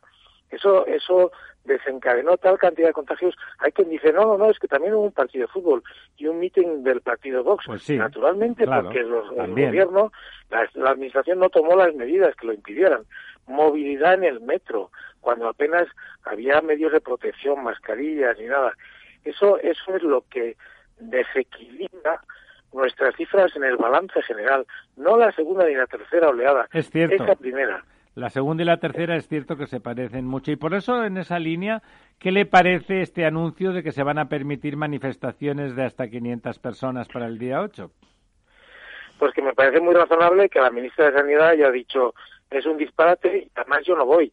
La ministra de Sanidad fue una de las víctimas del día 8 del año pasado, claro, porque ella asistió a la manifestación y se contagió como tantos otros ministros, ministras y, gente de, de, toda clase y condición. Eh, ella ha dicho yo no pienso ir, sería un disparate.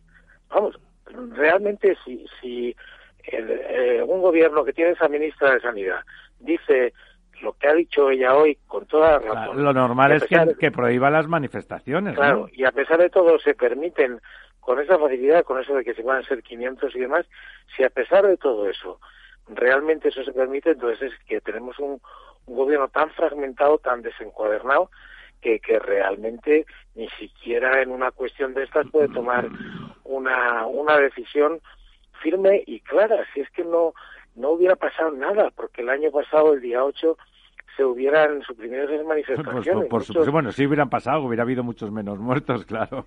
Claro, no hubiera pasado nada porque no hubiera habido manifestaciones, hubiera pasado algo muy bueno, claro, que pues esos 23.000 muertos son una aproximación que yo creo que es bastante razonable. Pero además está ya calculada por mucha más gente con diversos procedimientos y modelos estadísticos, eso es indudable. Don Ramón. Sí, Mm, buenas noches, César.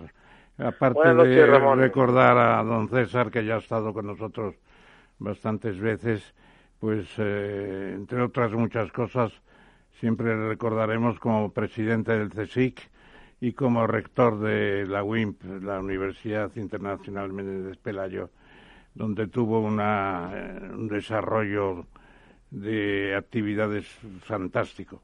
Entonces, del artículo que publicaste en, en ABC, en la tercera ABC, el 15 de febrero, hay unas cuantas cosas interesantísimas.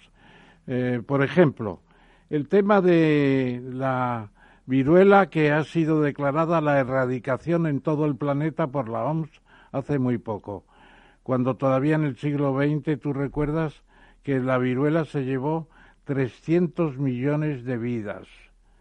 Y segundo, muy interesante también, dices que los sistemas de control del virus y de apartarlo lo más posible siguen siendo medievales es decir, todo lo que es la cuarentena, todo lo que es el confinamiento, etcétera.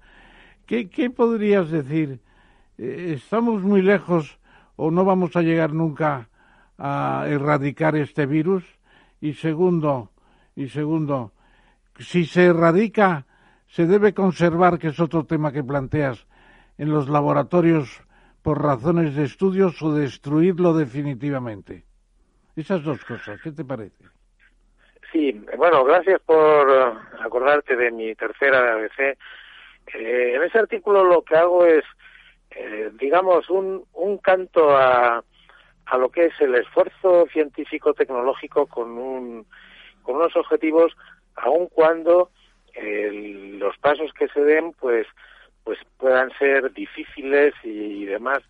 efectivamente, en, en la historia ya tenemos algunos ejemplos. El virus de la viruela es es un caso tremendo porque eh, tenía, a pesar de que lo ven, vamos, la imagen que tenemos ahora ya no existe porque se declaró erradicado por la Organización Mundial de la Salud a, nivel de 1976 y, todavía en el siglo XX mató a mucha gente. Bueno, pues eh, a pesar de esa imagen que tenemos el virus de la viruela se transmitía por el aire con una facilidad enorme, era enormemente contagioso y a lo largo de la historia pues ha, ha sido tremendo. También fue la primera enfermedad infecciosa cuando no se sabía ni siquiera lo que eran los microbios frente a la que se empezó a vacunar. Y eh, a través de esas lesiones que aparecían en los que trabajaban con, con los animales, con el ganado vacuno, y con la viruela vacuna se contaminaban y, bueno, esos no padecían la viruela. Por tanto, está, está en la historia y es un, es un modelo, es un ejemplo. ¿Tú crees que se ha destruido el virus de la viruela? Yo creo que no, se mantienen los stocks porque había un stock en, en el bloque soviético y había un stock en, en, Manchester. En Manchester, después de la erradicación, se produjo un accidente, de tal suerte que, que con motivo del stock que se mantenía, pues se contaminaron un par de, se infectaron un par de personas murieron y el propio director del centro se acabó suicidando. Realmente eh, vivió una situación trágica, ¿no? Eh, pero esos stocks, pues unos argumentan que era mejor mantenerlos y otros que no. Hay que decir que frente a la viruela no se vacunaba con el virus de la viruela, ni siquiera con una variedad atenuada, sino con una variedad del viruela, de la viruela vacuna que a nosotros nos producía, bueno, los que tenemos ya una edad, nos vacunamos todos, tenemos incluso esa cicatriz que nos dejaba en el brazo, todos, sí, señor. porque se administraba por escarificación, unos pequeños arañazos, con un material de color, verdoso y producían una pústula. A unos les decía, le ha aprendido mucho, a otros menos, y nos inmunizábamos. Bueno, pues eh, esa, esa es la vacunación que que ha tenido, que, que ha logrado, digamos, el, el, ciclo completo. El éxito Vacunar frente a un, a un agente patógeno muy, muy serio y lograr su erradicación. No hay otro ejemplo en, en infecciones humanas. Lo hay sí en, la peste bovina, que es, que es un, un, está producida por un virus del ganado vacuno, también se ha logrado su erradicación con programas adecuados de vacunación.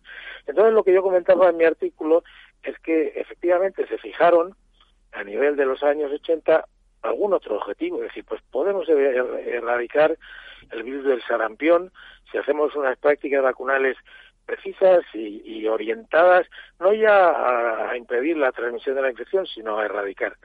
Y se planteó otro objetivo que fue el de la poliomielitis. Eh, se requería cambiar la vacuna más común, que era una vacuna de virus vivo atenuado que podía revertir, por pasar a una de virus muerto. Bueno, esos objetivos no se han logrado, desde luego, y eh, estamos lejos de erradicarlo, pero ha sido una, fue un ejercicio diseñado que ahora nos tendría que inspirar. Tenemos delante un nuevo agente que ha surgido. Hemos sido capaces, eh, la ciencia y la tecnología nos han hecho capaces a la humanidad de tener vacunas en un año. Eso es un es, es, es un hito, no es un cambio de paradigma, desde luego, porque ha provocado eh, la modificación de formas de desarrollar. Y ahí lo tenemos. Entonces, efectivamente, eh, el objetivo es vacunar, pues digamos, a toda la humanidad y eso requiere, pues, eh, producir muchísimas dosis y producir muchas cosas. Hay que decir que, que, en, estudios en humanos ya hay más de 40 vacunas posibles y algunas yo estoy convencido de que bastantes de ellas van a mejorar las, las que utilizamos ahora. Ahora, eh, como digo, todo eso está sucediendo con una rapidez inusitada. Entonces, eh, ¿por qué no plantear que, cuanto antes podamos eh, estar en una situación de, de, posible erradicación del virus o contener su? Hay, hay expertos que plantean más bien otro escenario, que el virus pase a ser estacional, que sea una reliquia que tenemos ahí, que en algunas estaciones vuelve y en otras remite un poco más. Eh, perdona un momento, perdona un momento porque eh, Lorenzo Dávila te iba a hacer una pregunta que tiene ahí. Bueno, yo sí, sí, sí. sí. estaba escuchando Perdona. a César y, y, y, además va con relación a lo que está a lo que está ahora mismo comentando, ¿no? Eh, yo, eh, vamos, mi pregunta y, y eh, parte quizá eh, de mi ignorancia, pero de cosas que he leído en prensa y demás. Una de las cosas que me llama muchísimo la atención de la evolución de la pandemia es que en estos momentos está cayendo eh, a una velocidad sorprendente la incidencia del de, coronavirus prácticamente en todo el mundo. Es decir, se está como, de alguna forma, como deshaciendo el virus, ¿no? Eh, es verdad que estamos ya en proceso de vacunación, pero bueno, los porcentajes de vacunados todavía son bastante bajos, menos, bajos como para pensar, países, sí. salvo en Israel o algo así, ¿no? Como para pensar que realmente el efecto de la vacuna está teniendo efecto. Y recuerdo en, en el mes de, de junio, julio del año pasado, el 2020, mismo, ¿no? no, recuerdo que hubo un, un científico eh, eh, ruso que además no era un, un, un heterodoxo, sino que era un, una persona bastante reconocida dentro de la academia rusa, eh, que comentó sobre el SARS-2 o el, sobre el COVID, o la COVID, sobre el, el virus actual, que, que, iba a desaparecer, que ya ocurrió con el SARS-CoV-1, que estuvo y desapareció, ya ocurrió con el MERS y que, bueno, pues parece como que cada 10 años aparece un virus de esto, en algunos casos ha llegado al nivel de pandemia, en otros no, pero que desaparece, como si se, de alguna forma, se evaporara el virus. ¿Esto es posible? Sí. Bueno, esa es una propuesta demasiado optimista, yo creo, para asumirla por completo. Es cierto que el SARS-1 se extinguió, se extinguió en ocho meses, llegó a afectar a unas 10.000 personas, veintitantos países, eh, 10% de mortalidad aproximadamente. Es decir, que, que fue un virus que, que, que, fue bastante dañino y que el, mismo se extinguió probablemente porque las medidas de prevención pues bloquearon esa, esas cadenas. Lo que pasa es que este SARS-CoV-2, eh, yo no, no estoy favoreciendo la teoría conspiratoria de que no. es un virus de diseño de laboratorio, pero a veces me dan ganas de decir que, que si lo quieren inventar eh, tan malo no, no, no aciertan si lo, si lo intentan hacer adrede. A propósito este no sale tan malo, ¿verdad? Claro, este virus es muy mucho más contagioso que el SARS-1 y, y además tiene una característica que le hace tremendo y es que durante algún tiempo quienes lo han contraído, quienes se han infectado, no manifiestan síntomas, pero son contagiosos. Luego, muchos de los que también se contagian no, no llegan a manifestar síntomas pero contagian, estaban padeciendo claro. la infección sin, inter, sin enterarse. Pero ese hecho de que sea tan contagioso, incluso por parte de los asintomáticos, le ha permitido esa extensión. Y estamos en, en más de 100 millones de afectados y más de 2 millones y medio de fallecimientos en el mundo. Ya son cifras muy serias. Efectivamente, eh, está cayendo, en estos momentos está cayendo no, no está cayendo, pero un poco en dientes de, de sierra. Yo no, no creo que sea lógico atribuir al efecto de los que ya se han vacunado, porque eh, todavía la, la población vacunada es una minoría en el mundo y se restringe a algunos países el, el que esa inmunidad colectiva que, que esa palabra deberíamos emplear, dejarnos de inmunidad de rebaño y, Sí, y expresiones así, pero bueno, esa inmunidad colectiva o de grupo, Sí. pues eh, eh, es, es significativa en muy pocos sitios. Entonces, Oye, perdona yo- César, porque hay una pregunta que cuando hablamos por teléfono quedamos un cierto modo que interesa mucho a la gente. ¿Qué pasa con los, las investigaciones para las vacunas españolas? ¿Por qué no se ha ayudado más estos proyectos, que me parece que hay cuatro o cinco, en torno al CSIC fundamentalmente? Sí, sí, en el CSIC radican tres proyectos prometedores que yo creo que están muy bien ejecutados. Para mí destaca el del profesor Luis Enjuanes, que, que, de- que trata de atenuar la virulencia del virus para poder obtener un virus atenuado que se pueda administrar por vía nasal. Entonces, eh, realmente, ¿qué podemos decir de estos proyectos españoles? Pues que necesitarían eh, tal impulso para, para dar el paso siguiente, el paso a, a las pruebas en humanos es decisivo. Eh, Juárez lo dijo en una intervención que tuvo ocasión de hacer delante el presidente del gobierno. Bueno, si es que cuando estamos en un nivel 1, el, el, el siguiente nivel es de 100, no, no es ya decir es que con doblar los recursos o el esfuerzo, no, no, no. Eh, el pasar a seres humanos ya son palabras mayores. Se requiere, y claro, ¿qué es lo que han hecho las las empresas que han, de- que han desarrollado vacunas, empresas innovadoras occidentales? Pues invertir miles de millones Miles de de euros millones, claro. para poder dar ese paso. ¿Qué es lo que han hecho con la vacuna rusa? Pues bueno, apoyado por el Estado y demás, o las chinas, apoyado también, pues han, han puesto en marcha ese esfuerzo.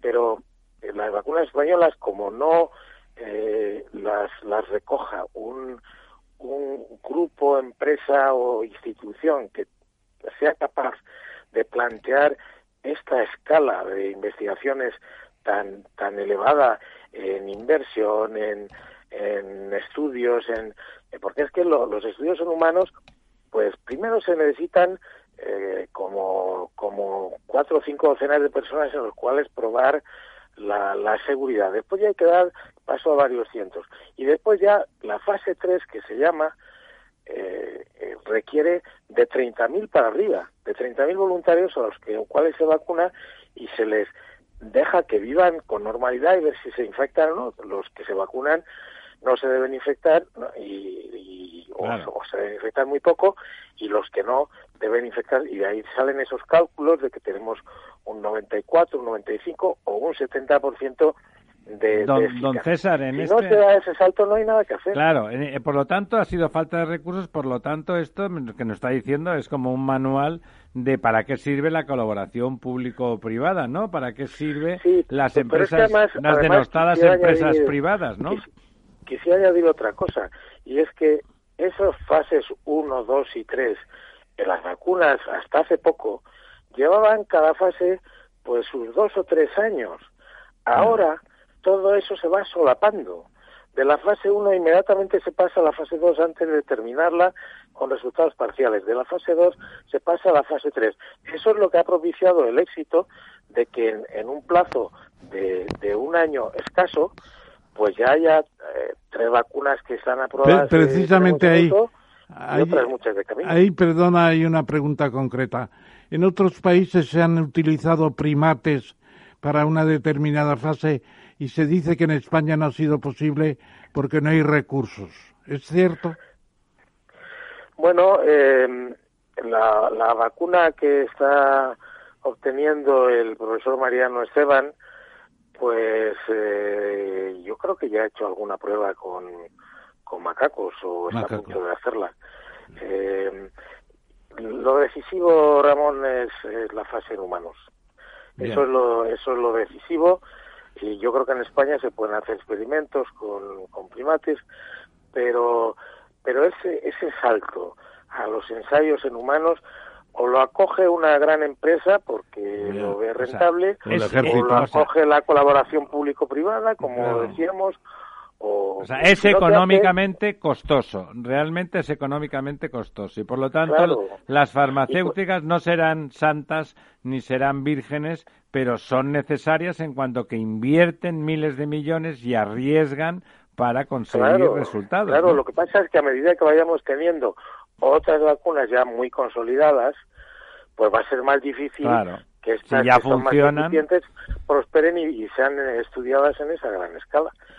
Eh, y, ya, eh, esa es otra de las grandes experiencias que ahora tenemos, que, una vez que se han aprobado, y hay que decirlo, ¿eh?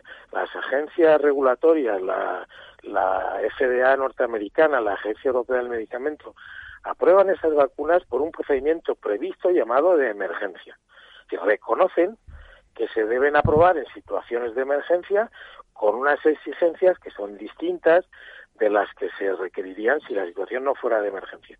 Pero eh, ese es el procedimiento. Entonces, resulta que una vez aprobadas, en pocos días y en pocas semanas tenemos millones de gente vacunada, es decir, tenemos ya muchísima más información. César. Eso también es inédito. Sí, César, eh, eh, me gustaría hablar de otro virus que este año ni está ni se le espera.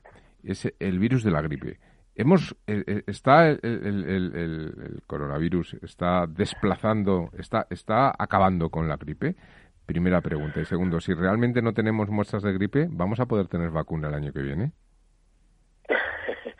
Bueno, pues la verdad es que la gripe es otra de las experiencias que se están revelando como sorprendentes porque mm, desde, se estaba alertando desde mitad del año pasado que qué pasará cuando coincida la gripe estacional que nos llega en otoño-invierno con la COVID. Y, que había que estar preparados y, y, yo en alguno de mis artículos también lo había comentado y demás. El resultado ha sido que en nuestras latitudes, con las precauciones que estamos tomando, pues prácticamente no hay casos de gripe, pero no solo de gripe, sino otro virus respiratorio.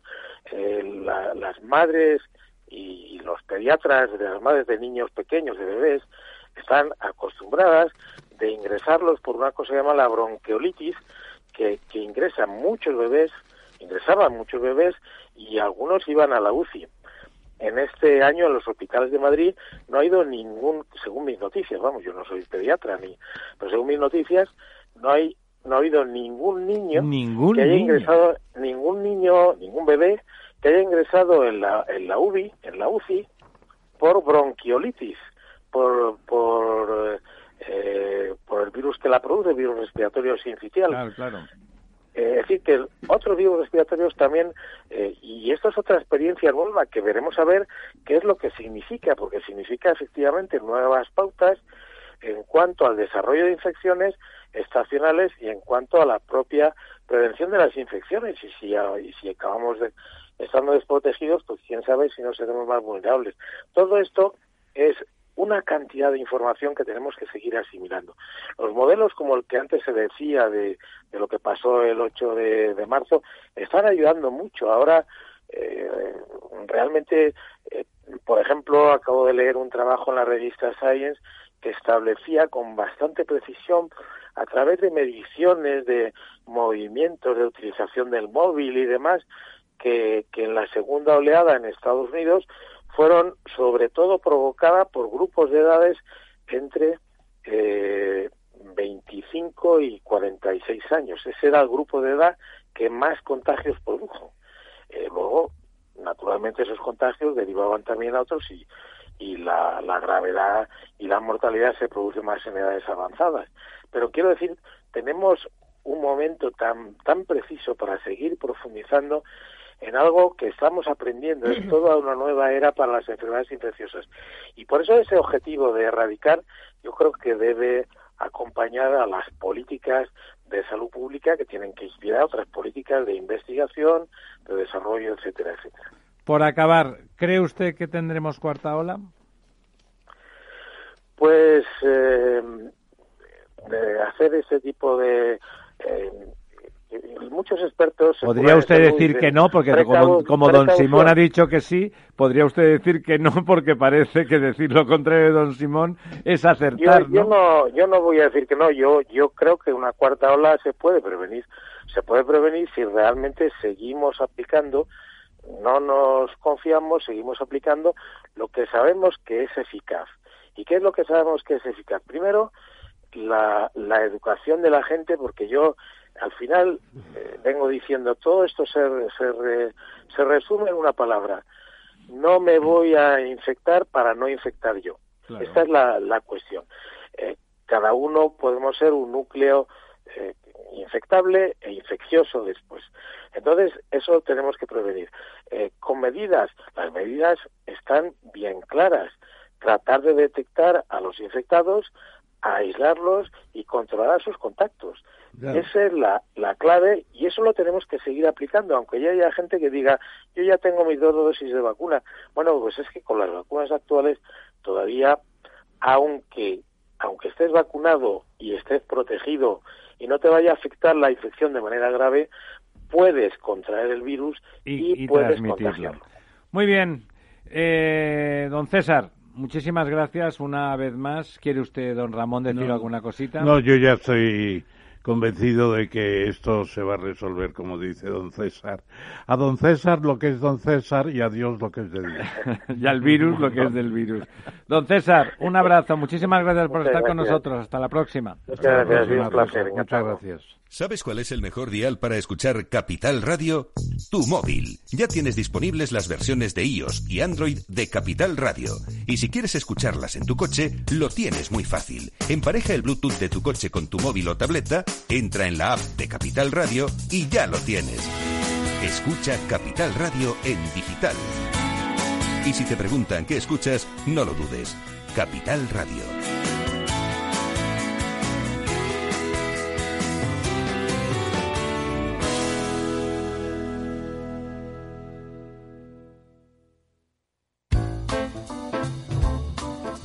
La verdad desnuda. Ramiro Aurín. Capital Radio.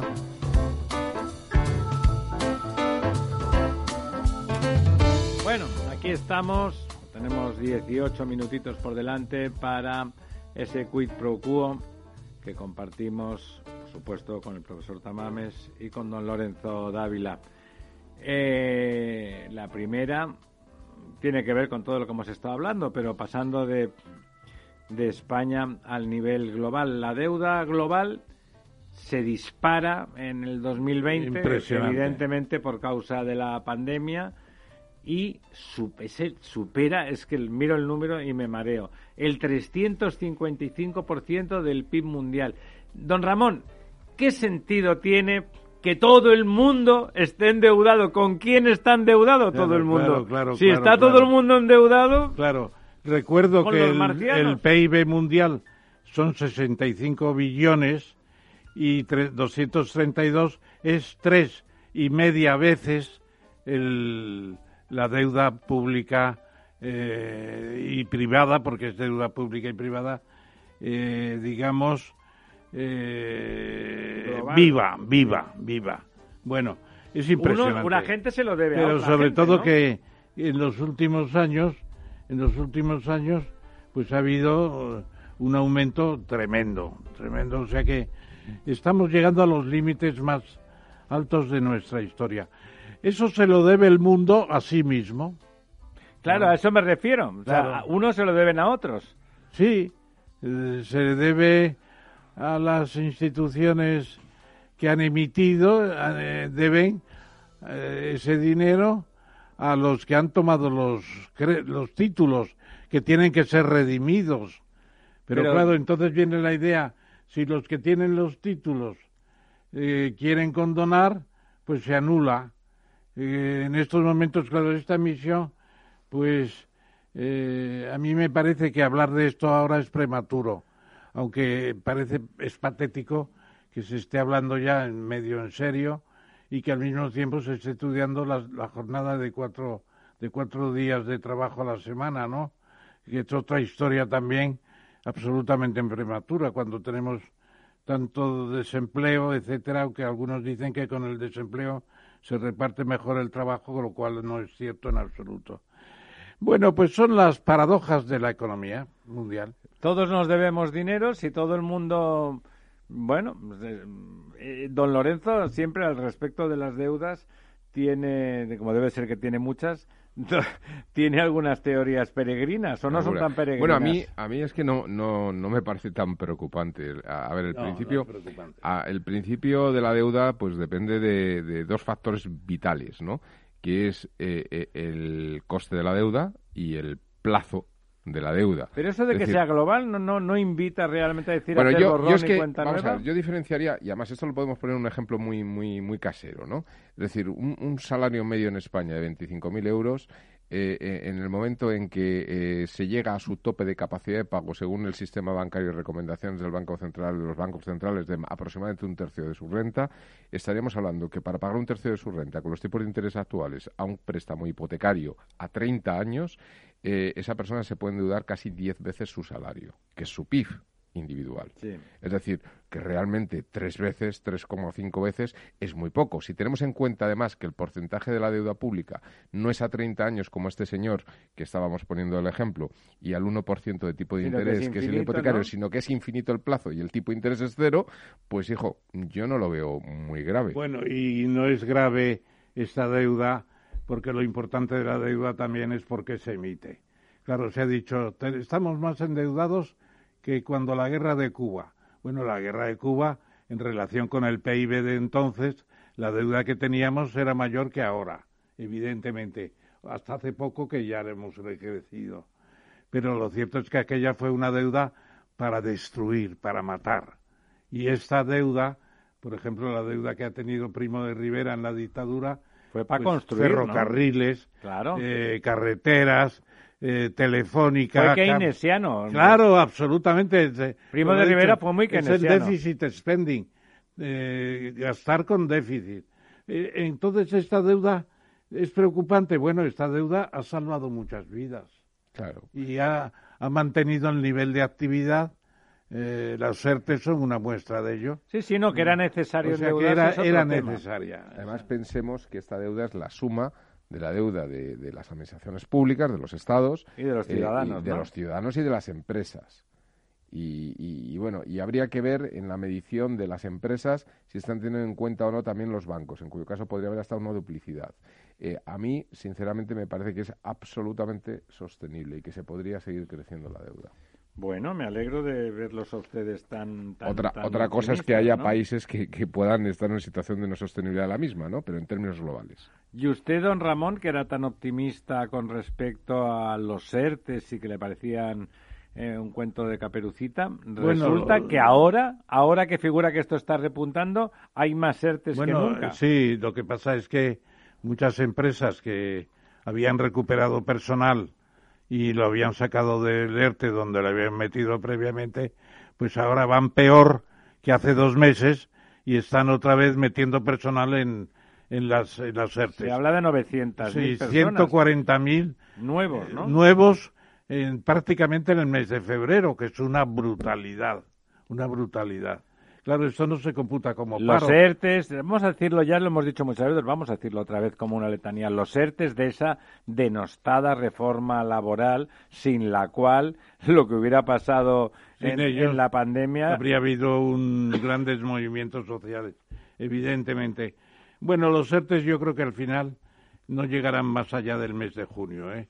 Y se va a volver a, a la posibilidad de despido, porque el ERTE además condiciona no se puede despedir. claro, claro, Y muchas empresas ya no pueden mantener la nómina que tienen, naturalmente. Don Lorenzo. Bueno, sí, eh, yo entiendo que este, este crecimiento de los ERTES en el mes de febrero también se debe a una cierta componente de estacionalidad que ha podido haber en muchos de los sectores más afectados, ¿no? Eh, estacionalidad por una parte, por la parte... Sí, el mes de febrero, desde el punto de vista turístico, no existe casi, ¿no? Sí, no, Menos en los... Pero aquí yo creo que se ha, se, ha, se ha sumado una doble estacionalidad, ¿no? Eh, por una parte, la estacionalidad normal de la economía en determinados sectores como comercio, hostelería, etcétera, y luego la estacionalidad de los propios ciclos del virus. Quiero decir que también se, ha recrudecido eh, el virus, se han recrudecido las medidas eh, un poco... Las exclusiones. Las exclusiones, sí. O sea, yo en el mes de febrero a primeros Claro. estoy, estoy en Ávila eh, y de repente me dicen que iba a comer y según voy allí dice, oye, que no podemos comer porque han cerrado todos los restaurantes, ¿no? En. Castilla y León. O sea, quiero decir que, que, que tenemos esa componente de estacionalidad que hace que hayan crecido los ERTES. O sea, Bueno. yo lo miraría con un poquito también de perspectiva y a ver qué ocurre al final. Bueno. Bueno, bueno, o sea, ahí ustedes no admiten lo de las empresas zombies. ¿Cuántas empresas están soportando en unos seres eh, muy ficticios eh, que están vivas y en el momento en que les obliguen a, a volver a la vida, a la fuerza y que los ERTES tengan que desaparecer, eh, pasará lo que decía don Ramón hace un par de minutos y lo que tendrán que hacer es despedir a todo el mundo y cerrar las empresas. Sí, sí. Se habla de que va a haber muchas. Van a, venir, van a venir los despidos, sí. Habrá que establecer un, un segundo ERTE, seguramente, más, más, más eh, determinado, no sé ERE, cómo. más que ERTE, no, ERES, ¿no? Más, más, no, no sé cómo exactamente, pero habrá que prever algo. Salvo que las ayudas europeas lleguen antes, algo. ¿no? Vamos no a se puede soltar los ERTES de un día para otro y, entrar como parados normales y corrientes. Vamos a te- tengo tenemos un orden de las de los temas, pero me voy a saltar la siguiente y la vamos a dejar para después porque es en realidad una buena noticia y no la vamos a dar ahora. Vamos a dar primero la mala. La mala noticia que tenemos eh, de hoy es muy mala y es que bueno muy mala, aunque es crónica de una muerte no sé si anunciada pero permanente, que es la quiebra de Abengoa que la, la posición de los pequeños accionistas que están bueno revelándose la banca que no quiere refinanciar eh, hoy un líder sindical que amigo que, que viene por aquí que nos habla de vez en cuando eh, me decía que estaba reunido en Sevilla justamente con el tema Bengoa porque claro al mismo tiempo que la quiebra significan muchos trabajadores trabajadores además de mucho nivel es un la, la quiebra de Abengoa significa eh, la pérdida de mucha cualificación, de mucho valor añadido. ¿Cómo lo ve usted eso? Hombre, el culebrón un- le llama a usted. Un cínico favorable a un cínico favorable a, a Bengoa diría, ¿cuánto se gastó con Bankia? ¿Se acuerda usted? Para mantener Bankia viva. 20.000, 21 mil 21.000 millones. millones, sí. ¿Cuánta deuda tiene Bengoa? 6.000, Seis mil ¿no? millones. 6.000. No es necesario Lo salvar que a una- pasa es que allí salvábamos los Claro. ahorros de muchas personas. de 8 millones de clientes que, Que no tenían la culpa, ¿no? Claro. Y entonces la cosa es diferente. Aquí no son los. Benjumea que lo habrán Ahora, hecho como lo habrán hecho. Cargarse a Bengoa es una tristeza. No, una tristeza grande. Una tristeza grande es una tragedia eh, ecológica La- y- dentro del ecosistema y también, económico y andaluz. también y también tecnológica porque inicialmente Abengoa No, era una muy buena empresa. muy buena empresa. Lo que pasa es que eh, ya sabe que es una palabra compuesta Abengoa, no de las familias que la integraron.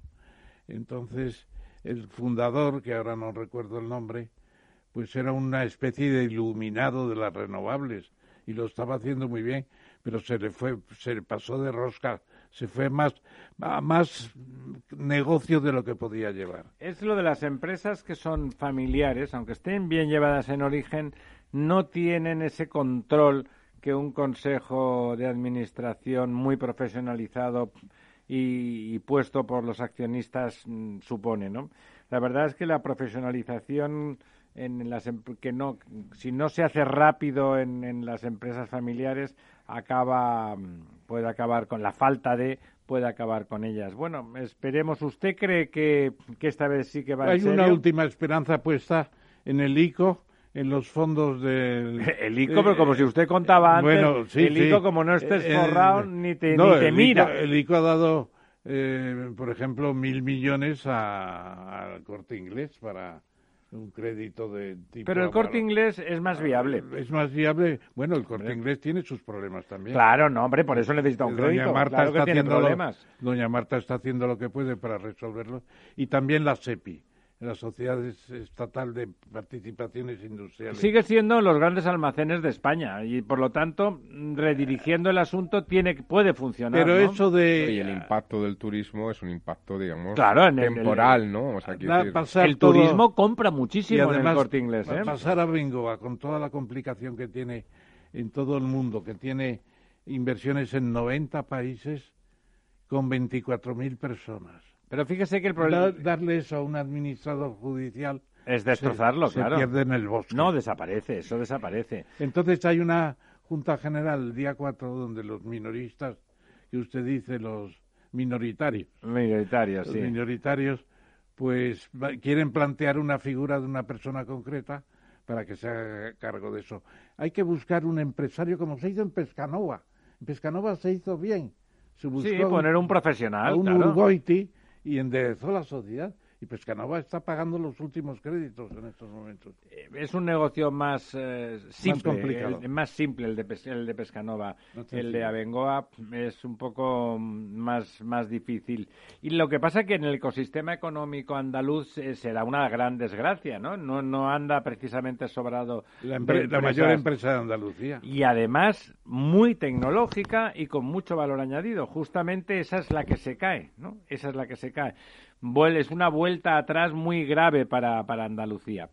Bueno, la que me había saltado y que es un preámbulo de la buena noticia, porque ya en sí misma es una buena noticia, es que Volkswagen parece que anuncia o que preanuncia que construirá coches enteramente eléctricos en España, ¿no? Sí, está negociando con el gobierno. Eh, Afortunadamente no tiene que negociar con la nuevo, señora Colau, porque el si no íbamos, íbamos, listos. Ejecutivo Wayne Griffiths está negociando con el gobierno, incluso en los comunicados que ha hecho Volkswagen se dice que exigen al gobierno. La palabra exige. Bueno. ¿Por qué? Porque Volkswagen pesa mucho.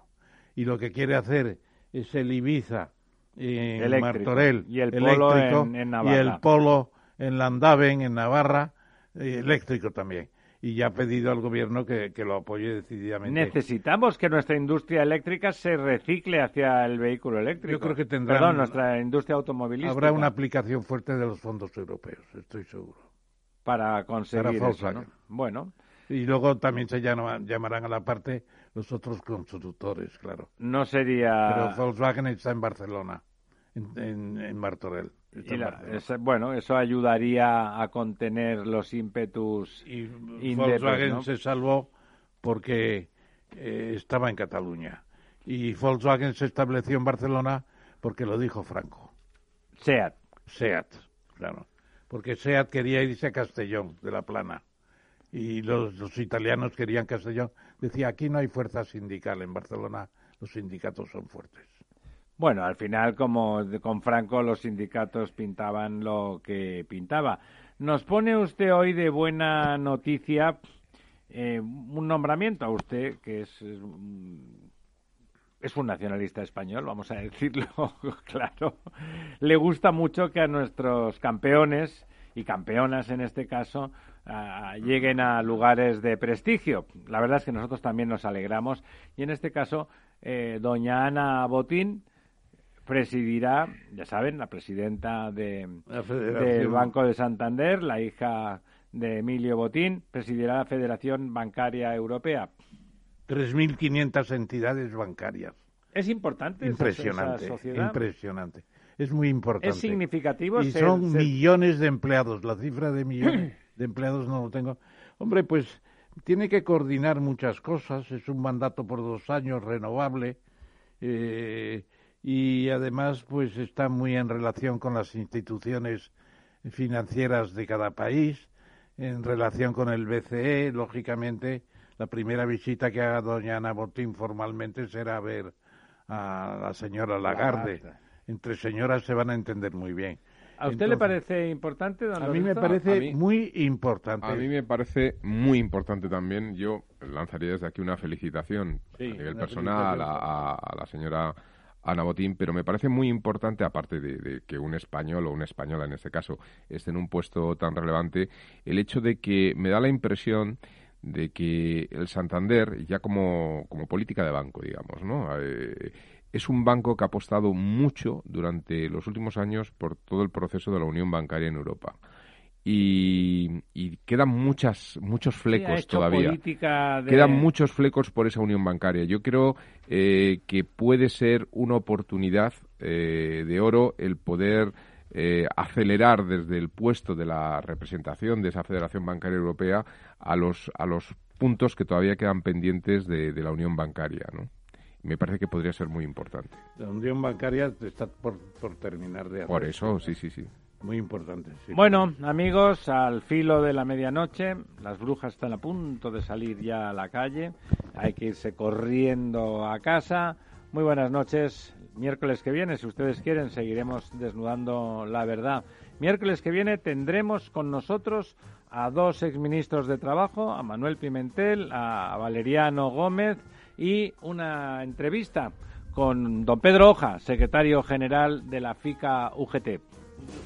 Sé que tendremos también a don Emilio Ontivero. Ya, don Emilio Ontivero, sí señor. Economista muy importante. Estrella.